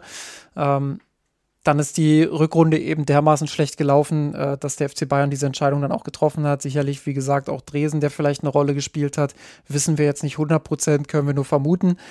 Ähm, aber grundsätzlich stimme ich dir da schon zu, dass der Zeitpunkt dann auch äh, relativ seltsam ist, weil man ja schon das Gefühl hatte, dass Salihamidzic sich in den letzten ein, zwei Jahren, sage ich mal, schon auch gemausert hat, also schon auch ja, ähm, eben, genau, ne? in vielen Punkten sich verbessert hat, ähm, dass die Transfers, man muss ja so ehrlich sein, äh, dass die Transfers auf dem Papier auch Sinn ergeben haben letzten Sommer, zumindest viele Transfers. Man kann bei Manet sicherlich diskutieren. Äh, da gab es sicherlich auch viele, die gesagt haben, nee, der ist A zu alt und B äh, passt er einfach nicht so richtig ins System, beziehungsweise ähm, ist er vielleicht nicht der Spielertyp, den man braucht, um Lewandowski zu ersetzen. Klar, man wird auch innerhalb des FC Bayern nicht gesagt haben, das ist jetzt der hundertprozentige äh, Schlüssel, um Lewandowski zu ersetzen. Man hat da eher, glaube ich, auf die gesamte Mannschaft gehofft. Und äh, gibt sicherlich auch viele Gründe, die für Mané sprechen, aber man hat ja auch andere Transfers getätigt, die echt gut waren und wo man sagen muss, ähm, ja, dafür wurde er damals schon ein Stück weit auch zurecht gefeiert. Und jetzt hinterher zu sagen, ähm, drei, vier Transfers haben nicht so gut funktioniert, äh, das war das war einfach nix und das war eine Nullleistung. Das ist mir auch zu hart. Äh, das ist mir zu sehr aus der heutigen Perspektive gedacht. Ich glaube, da ist ganz, ganz viel in dieser Saison falsch gelaufen. Und sicherlich mhm. hat er natürlich, natürlich auch äh, eine große Verantwortung daran und muss sich dann sicherlich auch dafür rechtfertigen, warum die Transfers nicht funktioniert haben. Aber ich finde es auch wichtig, da nochmal diese positiven Aspekte äh, hervorzuheben, beziehungsweise dann auch zu sagen, es war eben auch nicht alles brutal schlecht, was er gemacht hat. Und ähm, ja, äh, man kann, glaube ich, alles so ein bisschen unter dem Strich auch darunter zusammenfassen, ähm, dass es eben dann vielleicht nicht gereicht hat für, für das höchste Niveau. Ich glaube, das, das ist so ein bisschen genau, ne? das die Phrase, die man häufig ja. sagt, aber die eben in dem Fall sehr zutreffend ist. Ja, ist es, ne? Insofern, das ist, so wie du es jetzt zusammengefasst hast, äh, im, äh, wir hatten einen Roundtable dazu, da hat Alex es irgendwie ähnlich formuliert. Das ist halt so ein bisschen, es wirkt halt alles sehr emotional und kurzfristig, diese Entscheidung des Aufsichtsrats. Ne? Das ist, überspitzt gesagt, könnte man jetzt formulieren, das, was sie jetzt gemacht haben, sich jetzt von ihm zu trennen, das passt halt überhaupt nicht zu den letzten fünf Jahren, wo sie ihn gegen alle Widerworte, gegen alle Kritik verteidigt haben und durchgezogen haben, sich wirklich wie eine, ja, äh, wie eine Wand vor ihn gestellt haben. Und jetzt, wo er sich in zwei Jahren halbwegs gut emanzipiert hat und entwickelt hat, äh, gibt es halt mal ein kleinere Problemchen. So klein waren sie nicht die Saison, ich weiß, aber trotzdem. Und jetzt lassen sie ihn halt fallen, weil gerade das Meinungsbild so ein bisschen da ist und weil es so das Gefühl gibt, äh, wir müssen was machen. Und ich, das, kann dir, ich kann dir als Journalist äh, aus dem Nähkästchen plaudern, wie viele Anrufe ich in den letzten Jahren äh, erhalten habe ähm, und wie vehement der FC Bayern Hassan Salihamidzic in Schuss genommen hat. Also ja, teilweise, teilweise auch berechtigt. Also ich will ja gar nicht mhm. sagen, dass das, äh, dass das immer immer völlig übertrieben war. Und das ist ja auch deren Job, gerade von der Medienabteilung, eben. dann eben äh, da den Club auch ein Stück weit zu verteidigen und deren Perspektive aufzuzeigen. Aber es war eben teilweise auch ähm, auch da ohne Vorwurf. Es war teilweise sehr, sehr emotional eben auch. Und äh, man hat natürlich immer versucht, ihn dann auch in Schutz zu nehmen und sehr, sehr aggressiv auch zu verteidigen. Und das hat Uli Hoeneß beispielsweise öffentlich dann auch gemacht bei Veranstaltungen wie dem Doppelpass oder so. Ähm, immer wieder auch bemüht darum gewesen, das zu verteidigen und im Hintergrund eben auch ganz, ganz viele Telefonate, Gespräche mit JournalistInnen, ähm, um, um ja, eben auch dieses äh, Bild, das Hasan Salihamidzic lange Zeit hatte, vielleicht auch ein Stück weit zu verbessern. Und ähm, ja, das, äh, das ist natürlich was, ähm, was gang und gäbe ist, äh, gerade bei einem Club wie dem FC Bayern. Aber das zeigt eben auch nochmal, wie bemüht man darum war, ihn da in dieses, in dieses Licht auch zu rücken und das zu verteidigen, dass er auf dieser Position ist. Und da kommt das natürlich dann äh, sehr, sehr überraschend. Genau, aber ja, so viel zur Einordnung. Also Hassan, Kopf hoch, du wirst was Neues finden.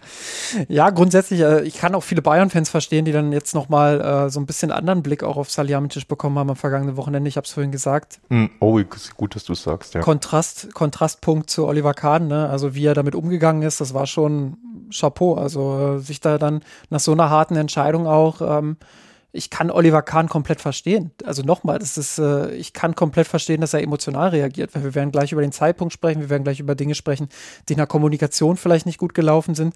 Ähm, Finde es dann auch ein bisschen äh, vom hohen Ross von manchen, äh, dann das zu kritisieren, dass er da emotional reagiert. Ich meine, wir wissen nicht, was genau vorgefallen ist, aber ich kann komplett verstehen, dass man da emotional wird, wenn man, wenn man so eine Entscheidung so kurzfristig vor dem Titel oder vor einem möglichen Titel ähm, mitgeteilt bekommt, beziehungsweise ja, dann so von, von Kopf gestoßen wird, vielleicht auch, äh, kann ich das schon verstehen, dass man so reagiert. Umso bemerkenswerter ist es aber einfach, ohne das von Kahn jetzt abheben zu wollen, ähm, wie Brazzo reagiert hat und, und ja, wie er da sich gegeben hat, auch wie hochprofessionell er damit umgegangen ist, wie ähm, emotional er dann trotzdem auch dabei war bei der ganzen Titelfeier, ähm, wie er auch nochmal äh, die Mannschaft komplett in Schutz genommen hat und sich vor sie gestellt hat. Das hätte ich mir vielleicht auch während der Saison noch ein bisschen häufiger von ihm gewünscht, gerade in den Zeiten, wo es nicht so lief, ne? Also jetzt äh, Anfang des Jahres, wo sie dreimal hintereinander 1-1 gespielt haben, wo sich Salihamidzic dann emotional wie er ist, äh, in den Katakomben vor die Mikros stellt und äh, Gnabry da vor die Wand fährt. Also solche Sachen,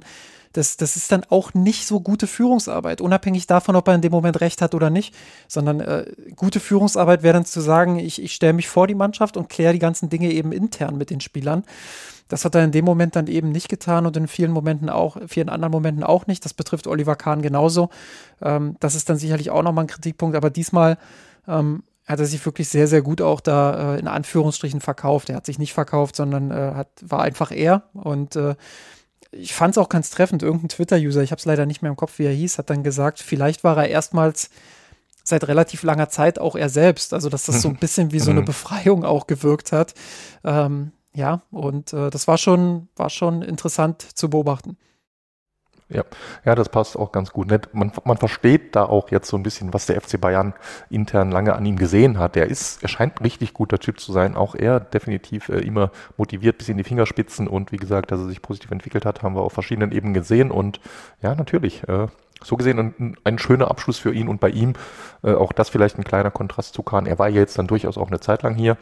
Äh, in Summe sind es dann, äh, was habe ich gesagt, 2017 ist er gekommen also sechs Jahre in den verschiedenen Rollen, ne, das ist so, das ist ja okay für sich dann äh, zu verändern, auch wenn es nicht ganz freiwillig ist.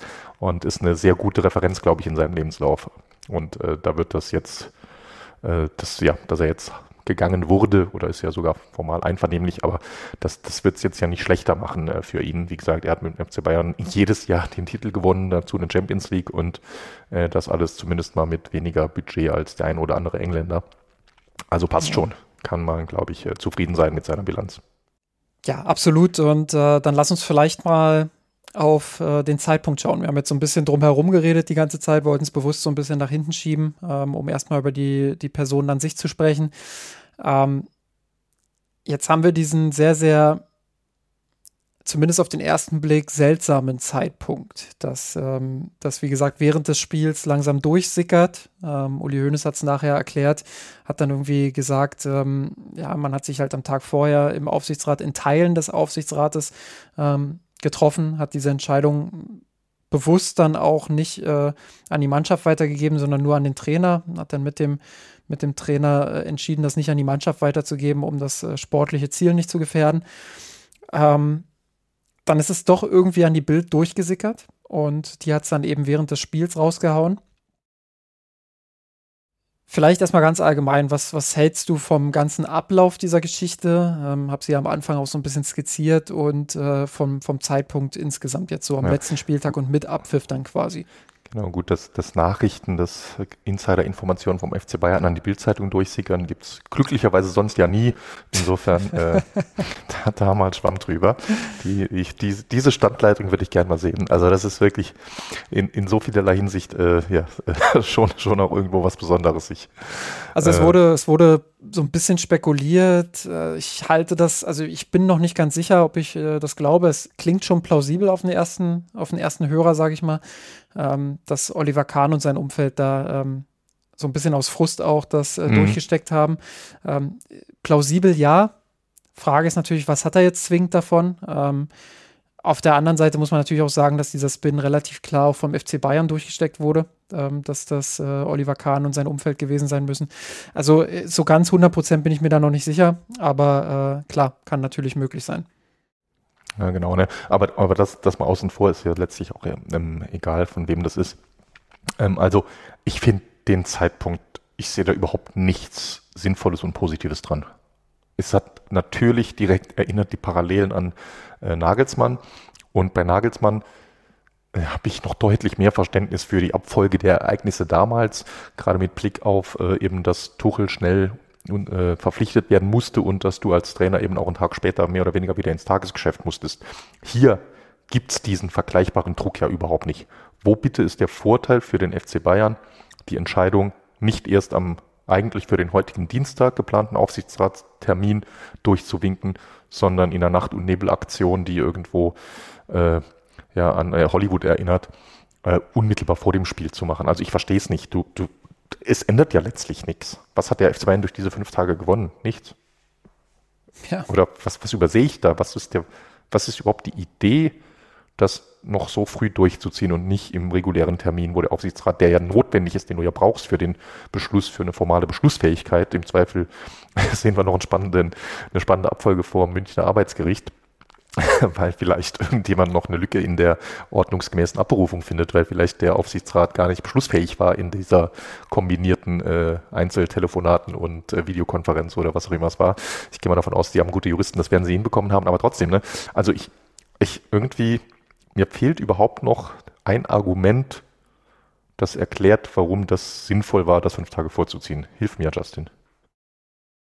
Ja, äh, ich sehe es ja genauso wie du, aber ich habe in der Diskussion mit anderen und ähm, auch so, ja, bei der Argumentation von Leuten, die dem FC Bayern nahestehen, ähm, habe ich so mitbekommen, dass die Gegenseite ganz gern argumentiert, äh, dass es ja auch respektlos gewesen wäre, äh, sie, sie diese Feier machen zu lassen dort und im Glauben zu lassen, dass es jetzt in die neue Saison geht und ihnen dann vor den Kopf zu stoßen.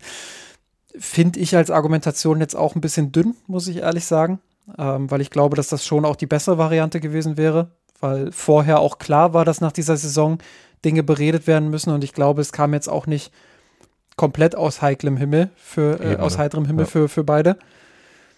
Also das, äh, also gerade für Kahn war es ja klar, dass es äh, heikel werden könnte. Äh, bei Salihamidzic, wenn der nicht komplett naiv ist, dann wird er auch gewusst haben, dass seine Rolle zumindest mal in Frage gestellt wird nach so einer Saison und dass da zumindest mal drüber diskutiert wird. Und dann ist natürlich auch noch, dass, äh, da haben wir jetzt auch viel drüber drum, drum herum geredet, dann ist natürlich auch noch dieser Punkt, dass diese, du hast es ja gesagt, es gab ja diese Sitzung heute am Dienstag, wo wir aufnehmen. Und die war ja schon länger geplant. So, und alle sind davon ausgegangen, okay, Dienstag, Dienstag wird entschieden. Dienstag kommt diese, diese Sitzung und dann wird entschieden, ob äh, Oliver Kahn entlassen wird, äh, abberufen wird, ähm, ob Salihamidzic vielleicht auch abberufen wird. Äh, Im, am, am, Anfang hieß es halt in der Öffentlichkeit nur Oliver Kahn. Ähm, und dann machen sie diese, diese außerordentliche Versammlung am Tag vor dem finalen Spieltag gegen Köln. Eigentlich völlig ohne Not. Weil, wie du schon sagst, es ist das letzte Spiel in Köln. Es gibt jetzt keine Signalwirkung, die davon ausgehen würde oder so.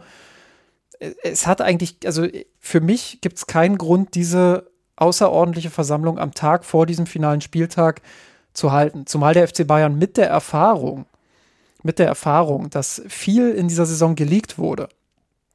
Und das ist, das ist ja der nächste große Witz. Uli Hoeneß sagt ja noch im Kicker, äh, man hat sich nur mit Teilen des Aufsichtsrates getroffen, weil man die Angst hatte, dass Dinge geleakt werden. Also das ist für mich auch ein Hammer. So, äh, ich, ich kann gerne gleich noch mal das komplette Zitat, dass ich hier keinem Unrecht tue. Ich kann gerne gleich noch mal parallel das äh, komplette Zitat raussuchen. Aber ähm, ich habe das tatsächlich so interpretiert, dass er gesagt hat, wir haben uns nur in Teilen getroffen, weil wir nicht riskieren wollten, dass da noch was äh, geleakt wird vor diesem Spiel gegen Köln. Wo ich mir denke, wenn du nicht möchtest, dass vor dem Spiel gegen Köln Sachen geleakt werden, dann mach doch diese Versammlung nicht.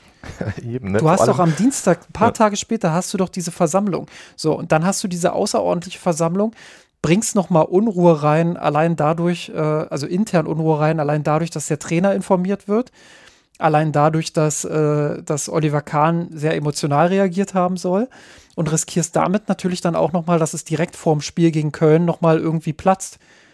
Und dann wäre ja richtig was los gewesen, wenn es nicht während des Spiels passiert wäre, sondern eben vor dem Spiel. Ja, wobei ich, ich glaube auch, dass einige Spieler das schon vor dem Spiel wussten. Also ne, machen, wir, machen wir doch, uns doch nichts vor, die sind da doch alle so gut untereinander vernetzt und sobald das dort minimal die Runde macht, wenn offiziell es gefühlt schon 20 Leute wussten, du glaubst doch nicht, dass diese Info nicht irgendwie bei Thomas Müller ankommt. Also, ja, das, das, das weiß ich nicht. Das, äh, Müller hat zumindest gut geschauspielert nach dem Spiel, wenn ja, das, wenn das er, wusste. Das aber, aber selbst wenn nicht, genau, ne, also es ist ja das, wie gesagt, mir, mir fehlen die, die Vorteile, weil was, vor allem was äh, jetzt diese, dieser Termin, dieser Aufsichtsratstermin 30. Mai, der war ja ganz ursprünglich auch nicht geplant. Da sollte diese Sitzung ja paradoxerweise letzte Woche sein. Sie haben sie ja dann mit der designierten Abberufung von Kahn um die Woche nach hinten geschoben, eben um nicht den letzten, die Konzentration vor dem letzten Spieltag zu stören. Und und dann gehen sie doch wieder zurück auf los und äh, machen es äh, auf diese Art und Weise. Und, äh, und wie gesagt, selbst wenn es, wenn es Thomas Müller und Co. nicht vor dem Spiel erreicht hat, äh, wir reden gerade drüber so ein bisschen über eine Mannschaft, die auch in einer gewissen Unsicherheit ist und bestimmt auch ein bisschen genervt davon ist, was hier drumherum alles passiert, FC Hollywood-mäßig. Und äh, dann wirst du gerade völlig überraschend äh, in einem sensationellen Finish deutscher Meister. Und die erste oder spätestens zweite Frage vor dem Mikro an Kimmich, Müller und Co. ist, äh, was sagen sie zu äh, dem ganzen Trubel und Drama um Kahn und Pratzo und der Abberufung vor dem Spiel gestern. Ne? Da denkst du doch auch gerade mal wieder als Spieler, what the fuck, komm, komm, ich gehe zu Barcelona. das ist, weißt du, also das ist auch, auch da, ich meine, das ist jetzt eine dritte Ableitung und eine Kleinigkeit, aber äh, wie gesagt, und mir, mir fehlt halt einfach der, du, du riskierst ja auch nicht, weißt du, wenn du irgendwie einen Trainer nicht den richtigen Zeitpunkt findest, dann riskierst du, dass der das nächste Spiel gewinnt und womöglich drei in Folge und du wirst nicht mehr los und du hast dann da wirklich einen Zeitpunkt verpasst, aber äh, das hier sind ja Funktionäre, da hätte jetzt ja nichts, die hätten ja nicht irgendwie ihren Arsch retten können übers Wochenende. Was hätte passieren sollen? Nix. Sie sind Meister geworden, aber das hätte nicht gereicht. Das war vorher klar. Die Saison würde auch mit dieser Meisterschaft eine relativ enttäuschende sein und die Argumente auf Seiten des Aufsichtsrats. Also da musste jetzt ja niemand Angst haben, dass es Oliver Kahn gelingen würde, bis zum regulären Termin am heutigen Dienstag äh, die äh, vier Mitglieder des Aufsichtsrats umzustimmen. Also es ist für mich unverständlich und damit natürlich äh, großer Kritikpunkt. Ja, äh, interessant war auch im, im Rasenfunk, ähm, hat Max Jakob Ost so ein bisschen äh, die, die vorgezogene Aufsichtsratssitzung der Bayern dann auch äh, in, in so einen kausalen Kontext mit der DFL-Entscheidung, beziehungsweise mit dem äh, gescheiterten ähm, DFL-Rechte-Deal ähm, in Verbindung gebracht. Weil daraufhin Dresen, der ja wie gesagt auch im Präsidium bei der DFL ist, ähm, Dresen äh, entschieden haben soll für sich, ähm, dass er nicht mehr den großen Wunsch hat, DFL-Chef zu werden ähm, und dadurch eben frei geworden ist für, für diesen äh, Bayern-Job dann auch. Und ähm, die ohnehin feststehende Entscheidung, äh, so hat es so Max, glaube ich, gesagt, hoffe ich tue ihm da jetzt nicht unrecht, aber so hat er es, glaube ich, gesagt, ähm, dass die dann, äh, also diese Entscheidung, die beiden abzuberufen, dass es dann nicht mehr notwendig war, auf irgendwas zu warten und man deshalb äh, ja, Nägel mit Köpfen quasi gemacht hat. Äh, aber auch da, also auch da natürlich die, die Frage, muss das wirklich jetzt äh, so früh gemacht werden, so frühzeitig? Muss man da wirklich sofort äh, alles stehen und liegen lassen oder hätte man nicht auch da bis heute am Dienstag warten können ähm, und, und denen das dann eben verklickern können? Also ich glaube, auch heute wäre Dresden noch verfügbar gewesen. Und man ja, hätte ja auch im Hintergrund mit Dresden schon sprechen können. Also ja, das genau. ist ja. Das, also deshalb, also da auch da äh, jemand wie Max hat da bessere Insider-Infos als ich, ähm, aber. Aber auch das also ein interessanter, mal, interess interessanter Kontext zumindest da mit der DFL. Genau, genau aber ich, ich sag also für mich, wenn Dresden mit intrinsisch und ernsthaft äh, hätte zur DFL wechseln wollen und nicht etwa als Flucht vor Kahn und Pratzo, äh, dann hätte er das, glaube ich, auch ohne Investorendeal durchgezogen, weil äh, an der Spitze der DFL kann man so oder so durchaus interessante Dinge bewegen. Und äh, insofern weiß ich nicht, ob da jetzt, also ich würde jetzt nicht so eine starke Kausalität auf diesen Investorendeal legen. Äh, gleichzeitig kann es natürlich auch so ein i-Tüpfelchen gewesen sein im Gesamtkontext, das irgendwo einfach auch gut, gut in den, gut in die Chronologie reinpasst. Das, das will ich nicht abstreiten. Ja. Ja, ähm, dann wollte ich ja auch noch äh, nachliefern sozusagen, äh, was, im, was im Kicker stand. Da wurde nämlich, ich zitiere jetzt aus dem Kicker, ähm, der Aufsichtsrat habe nicht als Ganzes getagt. Der Trend zur Entlassung des Duos habe sich aber in vielen Gesprächen der Mitglieder verfestigt. Die Entscheidung sei daher früher als ursprünglich geplant getroffen worden. Laut Hoeneß sei es nur fair gewesen, Eskan und Salihamidzic so früh wie möglich am vergangenen Donnerstag mitzuteilen, um ein Durchsickern wie bei Nagelsmann an die Medien zu verhindern. Also für mich ist das äh, genau das, was ich vorhin dargestellt äh, habe. Genau, äh, es sollen nicht also zu viele davon wissen. Und das ist schon auch ein, also ich will jetzt nicht mit dem, mit dem großen Begriff Armutszeugnis äh, rumhantieren, aber es ist schon auch nicht gerade das allergrößte Vertrauen dann in den Aufsichtsrat. Nee, gar nicht, ja. Ach, und es ist halt einfach ein äh, klassischer Höhnes, weißt du, da ist wirklich, das ist einfach rein populistisch argumentiert, als würde er sich irgendwie irgendwas drum scheren, was wann wo wie durchgestochen wird. Also bitte, als hätte Hoeneß ein Problem damit gehabt, wenn am Sonntag die Bild aufmacht, äh, Bayern Meister und jetzt Kahn weg. Äh, Quelle Aufsichtsrat vertraulich. doch, das hat den doch noch nie gestört. Und mein Gott, zu Recht auch irgendwo. So funktioniert das Geschäft, so funktioniert dieser Verein. Der, der arbeitet nun mal eng mit dem Boulevard zusammen und äh, das macht er seit 40 Jahren und seit 40 Jahren in Summe erfolgreich. Also das, das, ich will da jetzt auch gar nicht hier Moralapostel sein und sagen, äh, mit ne, irgendwie mit, mit Zeitungen zusammenarbeiten geht nicht oder so. Als Bayern kannst du dir das nicht erlauben.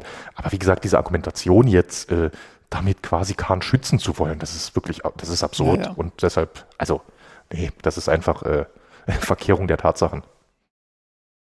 Was machen wir jetzt insgesamt damit? Also, äh, ich glaube, stillos ist schon auch äh, ein Begriff, der, der da passt, oder zu der ganzen äh, Abberufungsgeschichte und wie es abgelaufen ist und Zeitpunkt etc., alles, was wir jetzt besprochen haben. Ja, absolut. Ne? Also wie gesagt, definitiv äh, auch bisher ja äh, schadlos durch die Saison gekommen mit kleinem Sternchen, weil du hast vorhin gesagt, Rummenigge soll neu in den Aufsichtsrat, dann müsste ja einer der bisherigen äh, Amtsinhaber raus, aber von, diesem, äh, von dieser Rochade abgesehen ist der Aufsichtsrat bisher schadlos durch die Saison gekommen und äh, ich bin mir nicht sicher, ob das die richtigen sind, die dann komplett unbeschadet durch die Saison gehen, denn in vielerlei Hinsicht tragen sie eine äh, Teilverantwortung, äh, wenn nicht sogar eine größere. Ne? Sowohl für hier operative Umsetzungen, wo sie kein gutes Bild geben, als auch für die strategische Ausrichtung.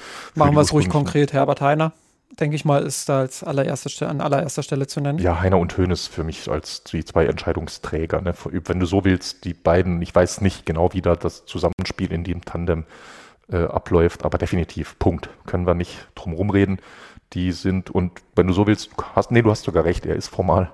Er ist äh, Chef des Aufsichtsrats und äh, er ist auch das stärkste Gesicht in Medien gewesen vom Aufsichtsrat, auch der, der Formal in der natürlich in dem steht. Kontext auch nochmal interessant. Sorry, dass ich dir da so reinfahre, ja. aber äh, in dem Kontext auch nochmal interessant, jetzt was Hönes gesagt hat, dass sie sich äh, nur teilweise getroffen haben. Mhm. Also das ist ja auch wieder so eine so eine Geschichte. Ich weiß nicht, ob das in einem normalen Unternehmen, äh, korrigiere mich da gerne, aber ich weiß nicht, ob das in einem normalen Unternehmen so einfach möglich wäre zu sagen, ja, der, der halbe Aufsichtsrat trifft sich und trifft so eine Entscheidung mit, mit Tragweite. Also das ist ja, ja schon auch genau, ein seltsames also Vorgehen. Es, genau, es gibt da rechtlich immer so ein paar Hebel, die du hast. Ähm, äh, aber genau, es, es, ist nicht einfach. Äh, Im Zweifel muss es mindestens genau die Hälfte sein und das ist sonst wie äh, festgelegt, wie viel du brauchst, um schlussfähig zu sein. Die Hälfte inklusive Vorsitzender könnte reichen. Es gibt dort aber, es gab mindestens mal temporär während Covid gab es ein paar Sonderregeln, die sind vielleicht noch in Kraft, wo du Dinge mittlerweile auch per Videokonferenz beschließen darfst, was du vorher nicht darfst, oder du oder du beschließt sie chronologisch, dass zwar erstmal nur drei anwesend sind oder vier und der fünfte dann aber noch seine Unterschrift äh, eine halbe Stunde später nachreicht und also das, das, das kriegt man alles irgendwie immer genau, wie du sagst. Ne? Das ist, das hat auch wieder ein Stück weit ist das wieder so ein bisschen äh, Gemauschele und äh, und FC Höhnes vor allem auch. Ja, aber hundertprozentig, genau. Also das genau. ist es halt und da muss man natürlich auch in Frage stellen, ähm, ich weiß gar nicht, also das ist jetzt wahrscheinlich kein Hot Take, den ich da mache. Es ist äh, schwer, das natürlich jetzt äh, zu belegen mit, mit Fakten, aber ähm, ich glaube, das ist kein großer Hot Take zu sagen, dass Heiner natürlich der klare Höhnesmann da an der Spitze ist, den, den er natürlich, das ist ja belegt, den er natürlich auch dort als äh, Nachfolge quasi ähm, in der Präsidentschaft etabliert hat. Ähm, und dass, dass er natürlich dann auch die Höhneslinie fährt und, und im engen Austausch mit Höhnes äh, ja, Marionette ist ein zu hartes Wort, aber er ist natürlich derjenige, der dann der Hebel ist, den, den Hönes auch hat. Einer von, von mehreren Hebeln. Und ähm, das ist natürlich dann auch wieder äh, klarer Fall von dem, was ich gerade gesagt habe, FC Hönes. Ja, natürlich, absolut. In, in Reinkultur. Ne? Das, du, das ist, sowas ist ja manchmal ganz banal. Das, das geht beginnt ja bereits damit, dass er dann als Vorsitzender des Gremiums die Tagesordnung festlegen kann. Weißt du, der hat da mhm. diese Kompetenzen und alleine, wie du die Tagesordnung formulierst und framest, äh, gibst du dem Dingen schon einen Spin, wo die anderen gar nicht rauskommen können. Abgesehen davon, dass du oft äh, zwei, drei, vier Abnick-Kandidaten in diesen Gremien hast. Die sind alle happy, ja. dass sie da drin sitzen dürfen. Das sind ansonsten erfolgreiche, viel beschäftigte Geschäftsleute auch. Äh, Gerade beim FC Bayern. Und weißt du, ja, die, die sind da gern dabei. Die, die riskieren nicht, da gegen Hönes abzustimmen und dann von ihm weggebissen zu werden. Das macht da keiner. Ja. Punkt. So ist es. Ähm, ja, Rolle des Aufsichtsrates. Ich glaube, ähm, da haben wir jetzt auch relativ viel drüber gesprochen. Ähm, bevor ich jetzt einfach das äh, wegskippe und, und das Thema wegbeiße, sozusagen, äh, noch irgendwelche Ergänzungen von dir? Ich weiß, du hast mal äh, eine Fülle, Fülle an ich Dingen, genau die du dazu zu sagen hast. Ich, nee, um da irgendwie vielleicht mal ein Thema für die Sommerpause oder spätestens für die nächste äh, Jahreshauptversammlung. Äh, nicht nur die Rolle des Aufsichtsrats anhand dieser Rolle, ich habe sie gerade mal wieder geöffnet und äh, man, äh, ich gehe die Namen nicht alle durch, aber es wird niemanden überraschen, dass es äh, acht äh, weiße Männer sind. Ähm, auch über die Besetzung des Aufsichtsrates könnte man jetzt gar nicht jetzt auf die konkreten Vorwürfe, die wir gerade geäußert haben, äh, beschränkt generell reden. Denn in diesem Aufsichtsrat, du hast es vorhin so einem Nebensatz gesagt, Herbert Heiner, der Vorsitzende, der Präsident, ist ein Höhnesmann. Er ist kein Mann der Mitglieder. Die hatten zwar das Recht, ihn formal zu wählen, aber sie hatten nicht das Recht, einen eigenen Kandidaten aufzustellen oder ähnliches. Demokratieverständnis. Äh, genau, das, dieser Aufsichtsrat und all das hier jetzt zeigt tatsächlich, sehr eklatant auf den Punkt gebracht, das Demokratieverständnis dieses Vereins mit 300.000 Mitgliedern. Das ist der Verein von Uli Hoeneß und nicht der Verein von 300.000 Mitgliedern. Und das ist vielleicht mein äh, Schlusswort zum Aufsichtsrat für heute. Ja, das ist äh, natürlich keine steile These. Ähm, aber das ist, äh, also ich würde sagen, das ist einfach die Wahrheit. Aber klar, da können wir. Eben, genau. Ich habe gar nicht als These gedacht, sondern nur nochmal ja, als Feststellung, ja. da können wir, können wir sicherlich nochmal äh, eine ganze Folge mit irgendwann füllen. Ich glaube, die Sommerpause wird sich da sicherlich mal zu anbieten. Genau, äh, Kannst genau. du dir gerne mal irgendwo aufschreiben auf deinen Notizzettel. Ähm, das machen wir. Ähm, Genau, ansonsten äh, bleibt uns nur noch als Thema übrig, äh, die Folgen so ein bisschen zu diskutieren und zu skizzieren, weil ähm, man muss es ja so klar sagen. Ähm, da, da, da ist jetzt ein ziemliches äh, Loch entstanden erstmal. Zumindest was die, was die sportliche, was die sportliche genau, Seite genau, ne? angeht, sportliche genau. Führung. Also du hast, äh, ich habe es vorhin angerissen, äh, Dresen, der hat gesagt, ähm, wir wollen das jetzt erstmal im Team auffangen, dass Hasan Salihamidzic weg ist. Ähm, wollen, wollen schauen, dass wir das äh, mit Rummenigge und Hoeneß auffangen. Er hat auch Tuchel genannt. Ähm, er hat sich selbst genannt, hat gesagt, er wird sich in einem angemessenen Maß mit, mit einmischen, weil er genau weiß, dass er natürlich jetzt nicht die allergrößte sportliche Kompetenz hat. Ähm, ja, aber äh, man will das erstmal im Team auffangen. Der Kicker hat jetzt berichtet, es kann durchaus sein, dass man sogar erstmal äh, Tuchel weitreichende Kompetenzen eröffnet, äh, indem man sagt, er, er agiert jetzt erstmal als Teammanager. Ähm, glaub, Heiner war es, der gesagt hat, man will sich da äh, erstmal die Zeit nehmen und dann auch bis Dezember bzw. Weihnachten eine Entscheidung getroffen haben. Aber es reißt ja jetzt erstmal, die einen sagen so, die anderen so, ein kleines bis mittelgroßes Loch in den Verein, dass der Sportvorstand weg ist, dass äh, all das, was er jetzt ähm, ja schon geplant hat, auch für die neue Saison zumindest erstmal für den Moment auf Eis gelegt ist. Ähm, es gibt auch noch Marco Neppe, muss man sicherlich auch noch dazu sagen, äh, den äh, Saljamicic als seinen Zwilling bezeichnet hat und das nicht, weil er irgendwie ähnlich aussieht, sondern äh, weil, er, weil er sehr, sehr eng mit ihm zusammengearbeitet hat, weil die beiden ein sehr, sehr enges Duo waren. Ähm, der ist noch da.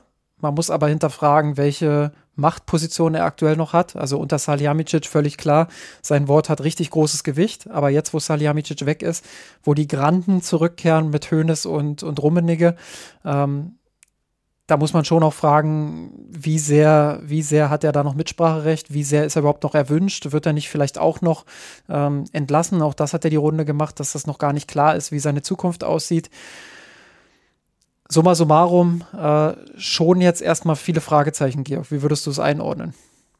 Ja, genau. Also ich, ich würde es äh, wieder versuchen, ein bisschen zu trennen und äh, aufzuschlüsseln.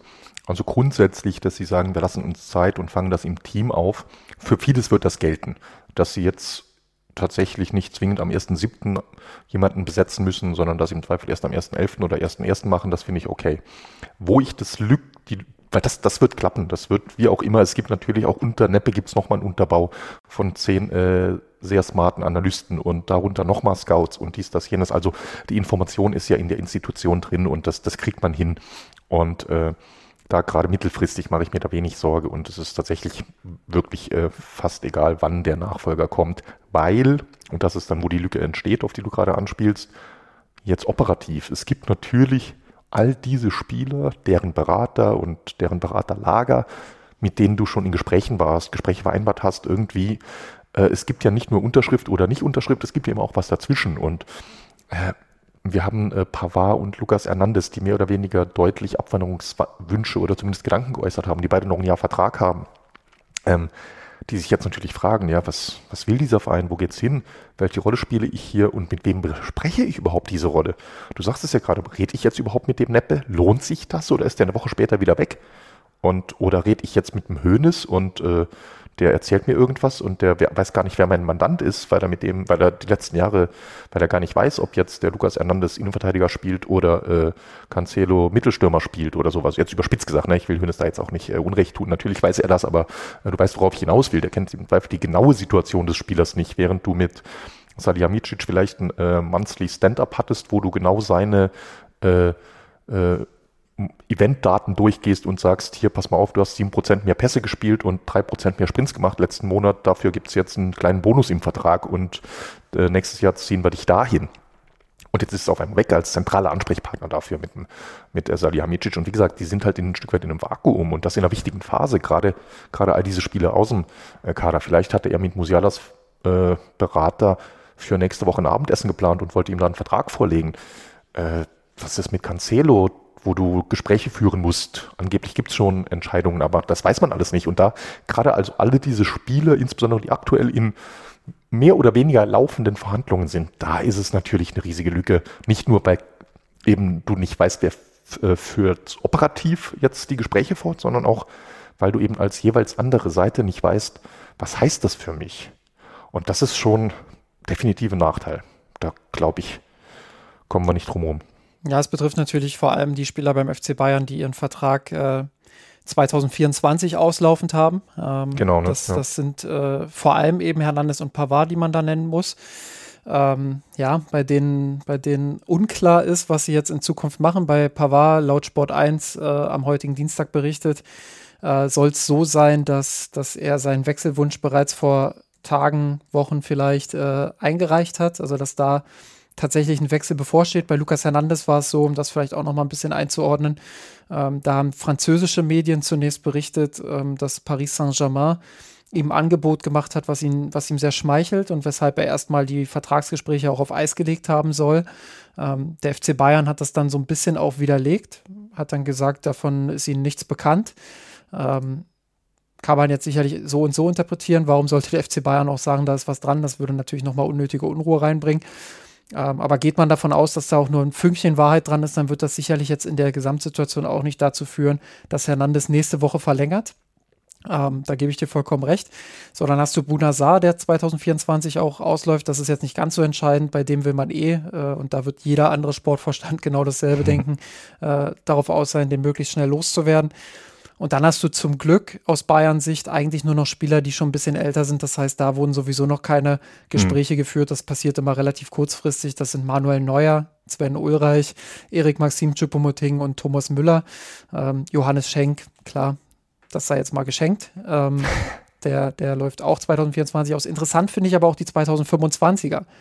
Also da hast du äh, Jan Sommer, klar, äh, Joshua Kimmich, Leroy Sané, und Alfonso Davis würde ich da jetzt mal allen voran nennen. Also diese drei, Kimmich, Sané, Davis, die sollten wir uns mal merken. Und dann hast du eben noch Sadio Mané, bei dem es jetzt auch unklar ist, wie es weitergeht. Mathis Tell kann man sich vielleicht auch noch mal merken. Das ist schon interessanter, weil das sind alles Spieler, da versuchst du natürlich möglichst rechtzeitig Nägel mit Köpfen zu machen. Also da versuchst du möglichst schnell dann auch den Vertrag zu verlängern, dass du gar nicht erst in die Bredouille kommst, dich unter Druck setzen zu lassen. Und die Spieler werden jetzt natürlich auch sagen. Alfonso Davis, der Berater, hat schon gesagt, derzeit viel Unsicherheit, viel Instabilität. Wir warten vielleicht erstmal bis 2024 ab, wie sich das alles entwickelt. Vollkommen nachvollziehbar als Berater. Würde ich auch so machen, ähm, weil keiner eine Ahnung hat, wie geht es jetzt weiter beim FC Bayern. Das muss ich alles erstmal zeigen. Und genauso wird das Joshua Kimmich machen. Genauso wird das Leroy Sané machen. Genauso ähm, wird das ein Mathis Tell machen. Also äh, warum sollten die sich jetzt in Gespräche stürzen? Eben, ja. Das ja. ist natürlich dann ein Problem und das äh, kann ein Problem werden, wenn dann andere Clubs kommen und denen vielleicht eine Perspektive aufzeigen, wo sie ins Grübeln kommen. Das würde nicht passieren, wenn man schon jetzt im Sommer anfangen könnte, die Gespräche aufzunehmen mit ihnen und äh, vielleicht auch positiv in die richtige Richtung zu gehen. Nur um das vielleicht auch nochmal zu ja, verdeutlichen. Ja, finde ich gut, dass du die rausgesucht hast, jetzt wo du es äh, so erläuterst. Ja, stimme ich dir zu. Das sind tatsächlich sogar die kritischsten, weil mit Pavard muss sich jetzt auch jeder auseinandersetzen. Ne? Und die, das ja. ist da so eine, so eine klassische äh, ja, Frage, die du dir stellst, wenn er jetzt wirklich ernst, das sehr ernst meint und wirklich weg will. Man weiß ja auch nie, äh, das wurde über Pavard, glaube ich, in den letzten drei Jahren zwölfmal geschrieben. Äh, wie ernst es ihn jeweils ist, ich bin mir nicht sicher. Und aber an sich, klassische Frage beim Spieler, der noch ein Jahr Vertrag hat, gebe ich ihn jetzt ab für eine dann leider reduzierte Ablöse, weil niemand mehr den, äh, das Maximum bezahlt, oder lasse ich, äh, halte ich ihn noch ein Jahr und lasse ihn dann ablösefrei ziehen. Äh, das Dilemma hatte man beim FC Bayern ja schon öfter und umgekehrt hat der FC Bayern natürlich auch schon als Käufer davon profitiert. Und deshalb eigentlich bei den absoluten Topstars lässt du es nicht so weit kommen das sind tatsächlich die drei von dir genannten. Noch am aller, äh, Leroy Sané, im Moment glaube ich bei dem äh, äh, Preis, den er kostet, auch gehaltsseitig, hat er vielleicht gar nicht den großen Markt, aber Alfonso Davis, der Junge ist 22, einer der Linksverteidiger äh, oder linke Offensivspieler auf der Welt mit so viel Zukunft und boah, so viel Nachfrage, glaube ich, und Joshua Kimmich, äh, mal wieder bester Bundesligaspieler der Saison, auch wenn das nicht jeder so sehen wird ey, bei diesen beiden Spielern, da darfst du nicht in Sommer 24 gehen mit dann nur noch einem Jahr laufenden Vertrag. Dann kommst ja. du wieder in eine Toni Groß-Situation oder ähnliches. Und ja, ist so, definitiv. Also das sind die zwei ganz großen Baustellen. Und da wäre es wirklich wichtig, dass dort jetzt was passiert, äh, noch diesen Sommer. Und das ist halt tatsächlich, du hast es gesagt, die beiden sind in einer absoluten Luxusposition. Die können sagen, es geht mir ja nicht nur darum, wer die Person wird, mit der ich dann die Verhandlungen mache, ob am 1.7. oder am 1.11. oder am 1.1. die wollen ja auch wissen, wo geht dieser Verein hin? Was passiert hier gerade? Was zerbricht hier gerade um uns rum? Ist das hier der richtige Verein, bei dem ich die nächsten drei bis vier Jahre verbringen will? Bei Kimmich vielleicht langsam, der geht langsam auf die 30 zu. Äh, der sogenannte letzte große Vertrag vielleicht schon. Ne? Oder sage ich nämlich als Kimmich das hier gerade zum Anlass und sage, Leute, wenn hier gerade alles um mich herum einstürzt, ich übertreibe jetzt ein bisschen, aber das könnte die Wahrnehmung sein des Kimmich-Lagers, der ja in dem Sinne keinen Berater hat, aber äh, du weißt, was ich meine. Ja. Äh, oder sage ich, ja, okay, dann gehe ich halt und nehme noch einmal irgendwo Handgeld mit und spiele noch zwei Jahre in England oder im Süden. Ja. Das ist ein das ist tatsächlich das noch mal größere Risiko als jetzt äh, Lukas Hernandez oder Pavard. Diese zwei, zweieinhalb Spieler und, und im Zweifel merkt niemand, dass das jetzt das Risiko ist, wenn man dort jetzt einfach äh, den Sommer über nichts tut. Und dann hat man nächstes Jahr, wie auch immer dann neuer Sportdirektor, äh, Sportvorständin ist, hat dann da die undankbare Situation zu sagen, ich lasse einen Kimmich jetzt für 30 Millionen gehen, weil sonst wäre das Jahr drauf ablösefrei weg. Ja, das oder, kommt ja auch noch dazu, ja. Ne, oder dann, dann, dann bekommen Druck. Die, dann kommt dann dort der Druck. Also das ist, ja, das sind die, das sind die wirklich kritischen Situationen, die in die Bayern jetzt äh, durch diese Vakanz auf der Sportvorstandposition äh, reingerutscht ist. Ja, ich glaube, bei Transfers äh, zum FC Bayern kann man genau das Gleiche sagen. Da müssen wir jetzt nicht nochmal groß ausholen, aber auch da, da geht die Planung in der sportlichen Planung natürlich schon im Januar, Februar, März los. Also da fängst du als genau. Sportdirektor, Sportvorstand, Kaderplaner, fängst du natürlich schon an zu planen, was, was zeichnet sich gerade ab, welche Probleme haben wir im Kader, wer verlässt den Verein vielleicht, wo müssen wir nachlegen, welche, welche Baustellen gibt es, da haben sich ja die Neuner-Position und die Sechser-Position relativ schnell auch hervorgetan. Das heißt, da ist man schon seit Wochen auch am überlegen, ähm, was passiert eigentlich klar, diese Pläne sind jetzt nicht einfach in Luft aufgelöst, sondern es gibt natürlich dann auch äh, eine Übergabe, gerade mit Salihamidzic, der sich ja sehr positiv auch verhalten hat, sollte das relativ einfach sein, auch eine Übergabe zu erzeugen. Aber da bricht natürlich derjenige weg, der diese Verhandlungen federführend geführt hat. Und ähm, das ist, glaube ich, äh, schon auch hier und da ein Problem. Auch da wieder persönliche Beziehungen für BeraterInnen sehr, sehr wichtig. Ich habe mit vielen BeraterInnen schon gesprochen in meinem äh, noch kurzen Journalismusleben, ähm, die immer wieder gesagt haben, hey, äh, persönliche, so eine persönliche Ebene, zwischenmenschliche Ebene mit dem Club, aber eben auch in den Verhandlungen äh, ist extrem wichtig. Du musst von Anfang an auch das Gefühl haben, dass A, dein Spieler natürlich gewertschätzt wird oder deine Spielerin ähm, und B, natürlich, äh, dass du auch gewertschätzt wird, wirst und dass da irgendwo auch ein, ein äh, Miteinander auf Augenhöhe stattfindet. Und bei aller Kritik, äh, die man an Salihamidzic geäußert hat, äh, immer wieder was ich auch immer wieder gehört habe aus, aus äh, verschiedenen BeraterInnenkreisen, beziehungsweise in dem Fall Beraterkreisen, ähm, war eigentlich immer positiv, was das anging. Also klar, es gab auch Ausnahmen, es gab auch den ein oder anderen, jüngst auch in die Öffentlichkeit ausgetragen, Volker Struth beispielsweise, äh, mit dem das nicht so funktioniert hat. Aber es gibt eben auch Berater, äh, mit denen er sehr gut zurechtkam, ähm, wo die Verhandlungen gut funktioniert haben. Ähm, und es gibt auch Planungen für die neue Saison. Und da jetzt einfach eine neue Person hinzusetzen, die das federführend macht, ist natürlich ein Risiko. Ich sage nicht, dass deswegen jetzt alle Deals platzen, aber es kann zumindest zu Ungereimtheit, äh, Ungereimtheiten führen. Es kann dazu führen, dass es ins Stocken gerät, dass es erstmal auf Eis gelegt wird, dass erstmal geschaut wird, ja, was passiert da jetzt eigentlich, etc. Genau das Gleiche, was wir gerade für die Vertragsverlängerung natürlich besprochen haben, nur dass hier noch weniger Zeit ist, weil du natürlich im Sommer deinen Kader verstärken musst und nur ein gewisses Fenster hast. So, und jetzt ist natürlich die Frage, welche Transfers, die man geplant hatte, setzt man jetzt noch um, welche nicht, etc. Also das sind alles Dinge, die müssen jetzt innerhalb von wenigen Tagen optimalerweise äh, entschieden werden und auch auf Kurs gebracht werden. Und das ist natürlich dann auch wieder für die Kaderplanung nicht so optimal und ein Risiko. Ja, vor, vor allem auch, ne? Äh, du weißt ja auch nicht, was da jetzt welchen äh, Aktionismus bekommt. Im Zweifel sitzt jetzt gerade Tuchel im Flieger nach London und äh, Rummenigge im Flieger nach Turin und morgen bringen die beiden ähm, Declan Rice und äh, Flauwitsch mit um einfach mal ein bisschen ein positives Signal zu senden. Ob das dann aber die klugen, in der Gesamtsituation richtigen Transfers waren, ist nochmal andere. Weißt du, wie ich meine? Kann ja, ja. sein, dass ja jetzt irgendwas, äh, wäre ja auch nicht zum ersten Mal beim FC Bayern, dass man da irgendwie versucht, äh, da jetzt äh, uns allen der FC Bayern Öffentlichkeit ein Goodie hinzuschmeißen, damit wir wieder ein bisschen äh, was zum Jubeln haben und ruhig sind. und das kann da ja auch zu einer falschen Entscheidung führen. Und sei es nur, dass man sagt, äh, man verhandelt weniger energisch mit Rice und äh, lässt sich das einfach mal 20 Millionen Euro kosten. Auch das kann ganz banalerweise jetzt passieren, dass man sagt, ich bin jetzt unter Handlungsdruck, ich muss jetzt was vorzeigen. Absolut. Ein letzter Punkt vielleicht noch. Ich glaube, äh, mittel-, kurzfristig äh, können wir damit abhaken. Ähm, hm. da, ist, da ist relativ viel gesagt und ich glaube auch äh, alles gesagt. Fast alles gesagt. Ein Thema habe ich dann am Ende doch noch, ähm, aber da lasse ich überraschen. Ähm, vielleicht auch noch mal in aller Kürze. Ich glaube, da werden wir in Zukunft auch noch häufiger drüber sprechen. Das müssen wir jetzt nicht im Detail machen, aber ähm, was fällt dir ein, wenn du über langfristige Folgen nachdenkst? Da würde ich, würde ich auch auf äh, ganz dreist äh, Copy und Paste machen und äh, meinen, mich quasi selbst zitieren und äh, sagen, dass äh, das höhnische System äh, der äh, Stallgeruch-Philosophie ist zumindest mal ein wenig erschüttert.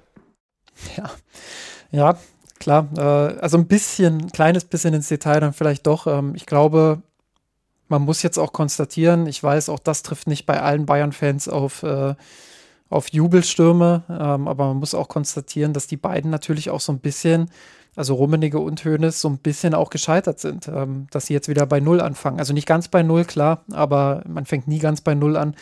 Aber schon ein ziemlicher Rückschritt jetzt auch stattfindet, weil wir uns plötzlich wieder im Jahr 2000, äh, wann war es, 19 befinden. Mhm. Ähm, und jetzt wieder die beiden quasi äh, das Ruder haben und beide natürlich jetzt innerhalb, weil beide werden nicht die Lust haben, äh, zumindest Rummenigge wird nicht die Lust haben, jetzt äh, drei, vier Jahre da äh, wieder rumzutun, sondern der wird natürlich auch ein Interesse daran haben, das schnellstmöglich wieder alles auf Kurs zu bringen. Und äh, klar, Rummenigge ist jetzt nicht in der Position, in der er vorher war, aber er wird trotzdem sehr gewichtiges Wort natürlich haben.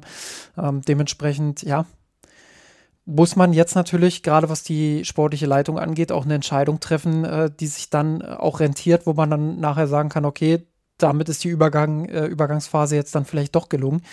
Und das wird man wiederum erst in zwei, drei, vier Jahren beurteilen können, ob das gelungen ist, ob es möglich ist, ob es äh, geklappt hat äh, oder ob, ob Rummenigge dann in vier, fünf Jahren wieder zurückkehren muss. ähm, ja. ja. das, das ist so, also dabei hatte ich gerade bei Rummenigge das Gefühl, der hat ganz gut damit abgeschlossen, während mhm. Hönes sich ja schon sehr, sehr stark auch daran klammert. Ähm, aber das ist natürlich auch eine langfristige Folge, dass man jetzt wieder in diesem, in diesem, nicht in diesem Kreislauf, aber in diesem, in diesem Prozess ist, wo man schaut, wie kriegen wir jetzt eine Übergabe an Leute hin, denen wir dann auch wirklich, wirklich zutrauen, ähm, dass sie es schaffen. Ja, das stimmt. Wobei tatsächlich, was dort, du hast ja gesagt, man ist nicht wieder ganz auf, äh, zurück auf los, sondern dadurch, dass jetzt über Umwege und nicht wirklich als äh, äh, konsistente Langfristplanung, dadurch, dass jetzt mit Tresen jemand als CEO im Sattel sitzt, der mit 55 Jahren vergleichsweise jung ist, den Job also theoretisch relativ entspannt zehn Jahre plus minus machen könnte, äh, bist du auf diesem Weg einen ganzen Schritt weiter als damals 2019, als innerhalb von zwei Jahren beide äh, Nachfolger suchten und mit einem relativ jungen oder zumindest unerfahrenen Oliver Kahn äh, das in, ich sag mal ja, Ex-Spielerhände gaben. Das ist jetzt äh, bei Dresden in den Händen eines Profis und so gesehen ist es dann jetzt nur noch die Frage, wie, wo wird sich da jetzt das Machtgefüge im Aufsichtsrat neu, neu verteilen zwischen zwischen Hönes und Rummenigge. Vorher war das, das ja auch immer irgendwie eine, eine ganz gut, elegante Balance of Power zwischen den beiden. Ne? Der eine aus dem Aufsichtsrat, der andere als Vorstandsvorsitzender. Das und wir haben es ja gerade gesagt, das ist ja sein und, Aufsichtsrat eigentlich. Also das ist ja eigentlich genau. der, der Hönes, äh, Hönes sagt was, alle applaudieren und nicken es ab. Und jetzt hast du halt mit Rummenigge im Aufsichtsrat, mhm. das ist wiederum was, was ich gar nicht so schlecht finde. Mit Rummenigge ja. zumindest jemanden, der, der in der Vergangenheit oft Kontra gegeben hat, wenn, ja, wenn Hönes was ne? hatte. Ja. Das, ich meine, unterm Strich, wie oft haben die beiden sich, äh, sich äh, da mal in Nahren gelegen, intern äh, in all den Jahren, was, was ja auch richtig ist und dazu gehört, da äh, in, in der Sache auch energisch äh, zu diskutieren. Und äh, ja, das, das könnte natürlich wieder, wieder von neuem losgehen. Nicht zuletzt mit den spannenden Fragen, die jetzt transfers- und personalseitig anstehen im Sommer. Dann habe ich noch eine Thematik, die ich gerade schon so angespoilert habe, ähm, die eigentlich kurz-, mittel- und langfristig ist. Weiß nicht, ob du, ob du schon eine Vorahnung hast, aber äh, natürlich nee, das nee. Katar-Thema. Das ist ja. ja. jetzt komplett unter den Tisch gefallen in den letzten Wochen, aber da steht ja eigentlich auch äh, entweder eine Verlängerung oder ein Auslaufen ähm, an. ja, ich kann, gut, ich kann, genau. kann ja mal so ein bisschen äh, interner ausplaudern, so wie es der FC Bayern zu seinen besten Zeiten immer macht. Ähm, wir haben tatsächlich eine Wette laufen, äh, intern, äh, in der sich einige positioniert haben als äh, an der Stelle das wird nicht verlängert und einige, unter anderem ich, haben sich positioniert und gesagt, das wird verlängert. Nicht aus Überzeugung, sondern einfach als Prognose und wir haben gesagt, äh, dass wir dann äh, 50 Euro pro Person, die eben auf die, der jeweiligen Seite steht, an den guten Zweck spenden, beziehungsweise ähm, dass dann die, die Gewinnerseite entscheidet, wohin die Verliererseite spendet. Ähm, ja, bin mal, bin mal gespannt, wie das, wie das ausgeht. Äh, hast du eine Vorahnung? Ich meine, wir haben letzte Woche ja schon so ein bisschen drüber geredet. Genau, letzte Woche habe ich noch gesagt, ich kann mir generell ohnehin bei diesem Verein alles vor, vorstellen. Hat sich dann irgendwie äh, auf eine andere Art und Weise bewahrheitet, ja. als ich dachte in, in den letzten fünf Tagen. Und äh, daran anknüpfend, äh, meine Position in der Wette ist, ich sage so, so opportunistisch und emotional, wie dieser Verein sehr viele Führungs-Top-Management-Entscheidungen trifft, so emotional und opportunistisch würde auch in der Katar-Frage handeln.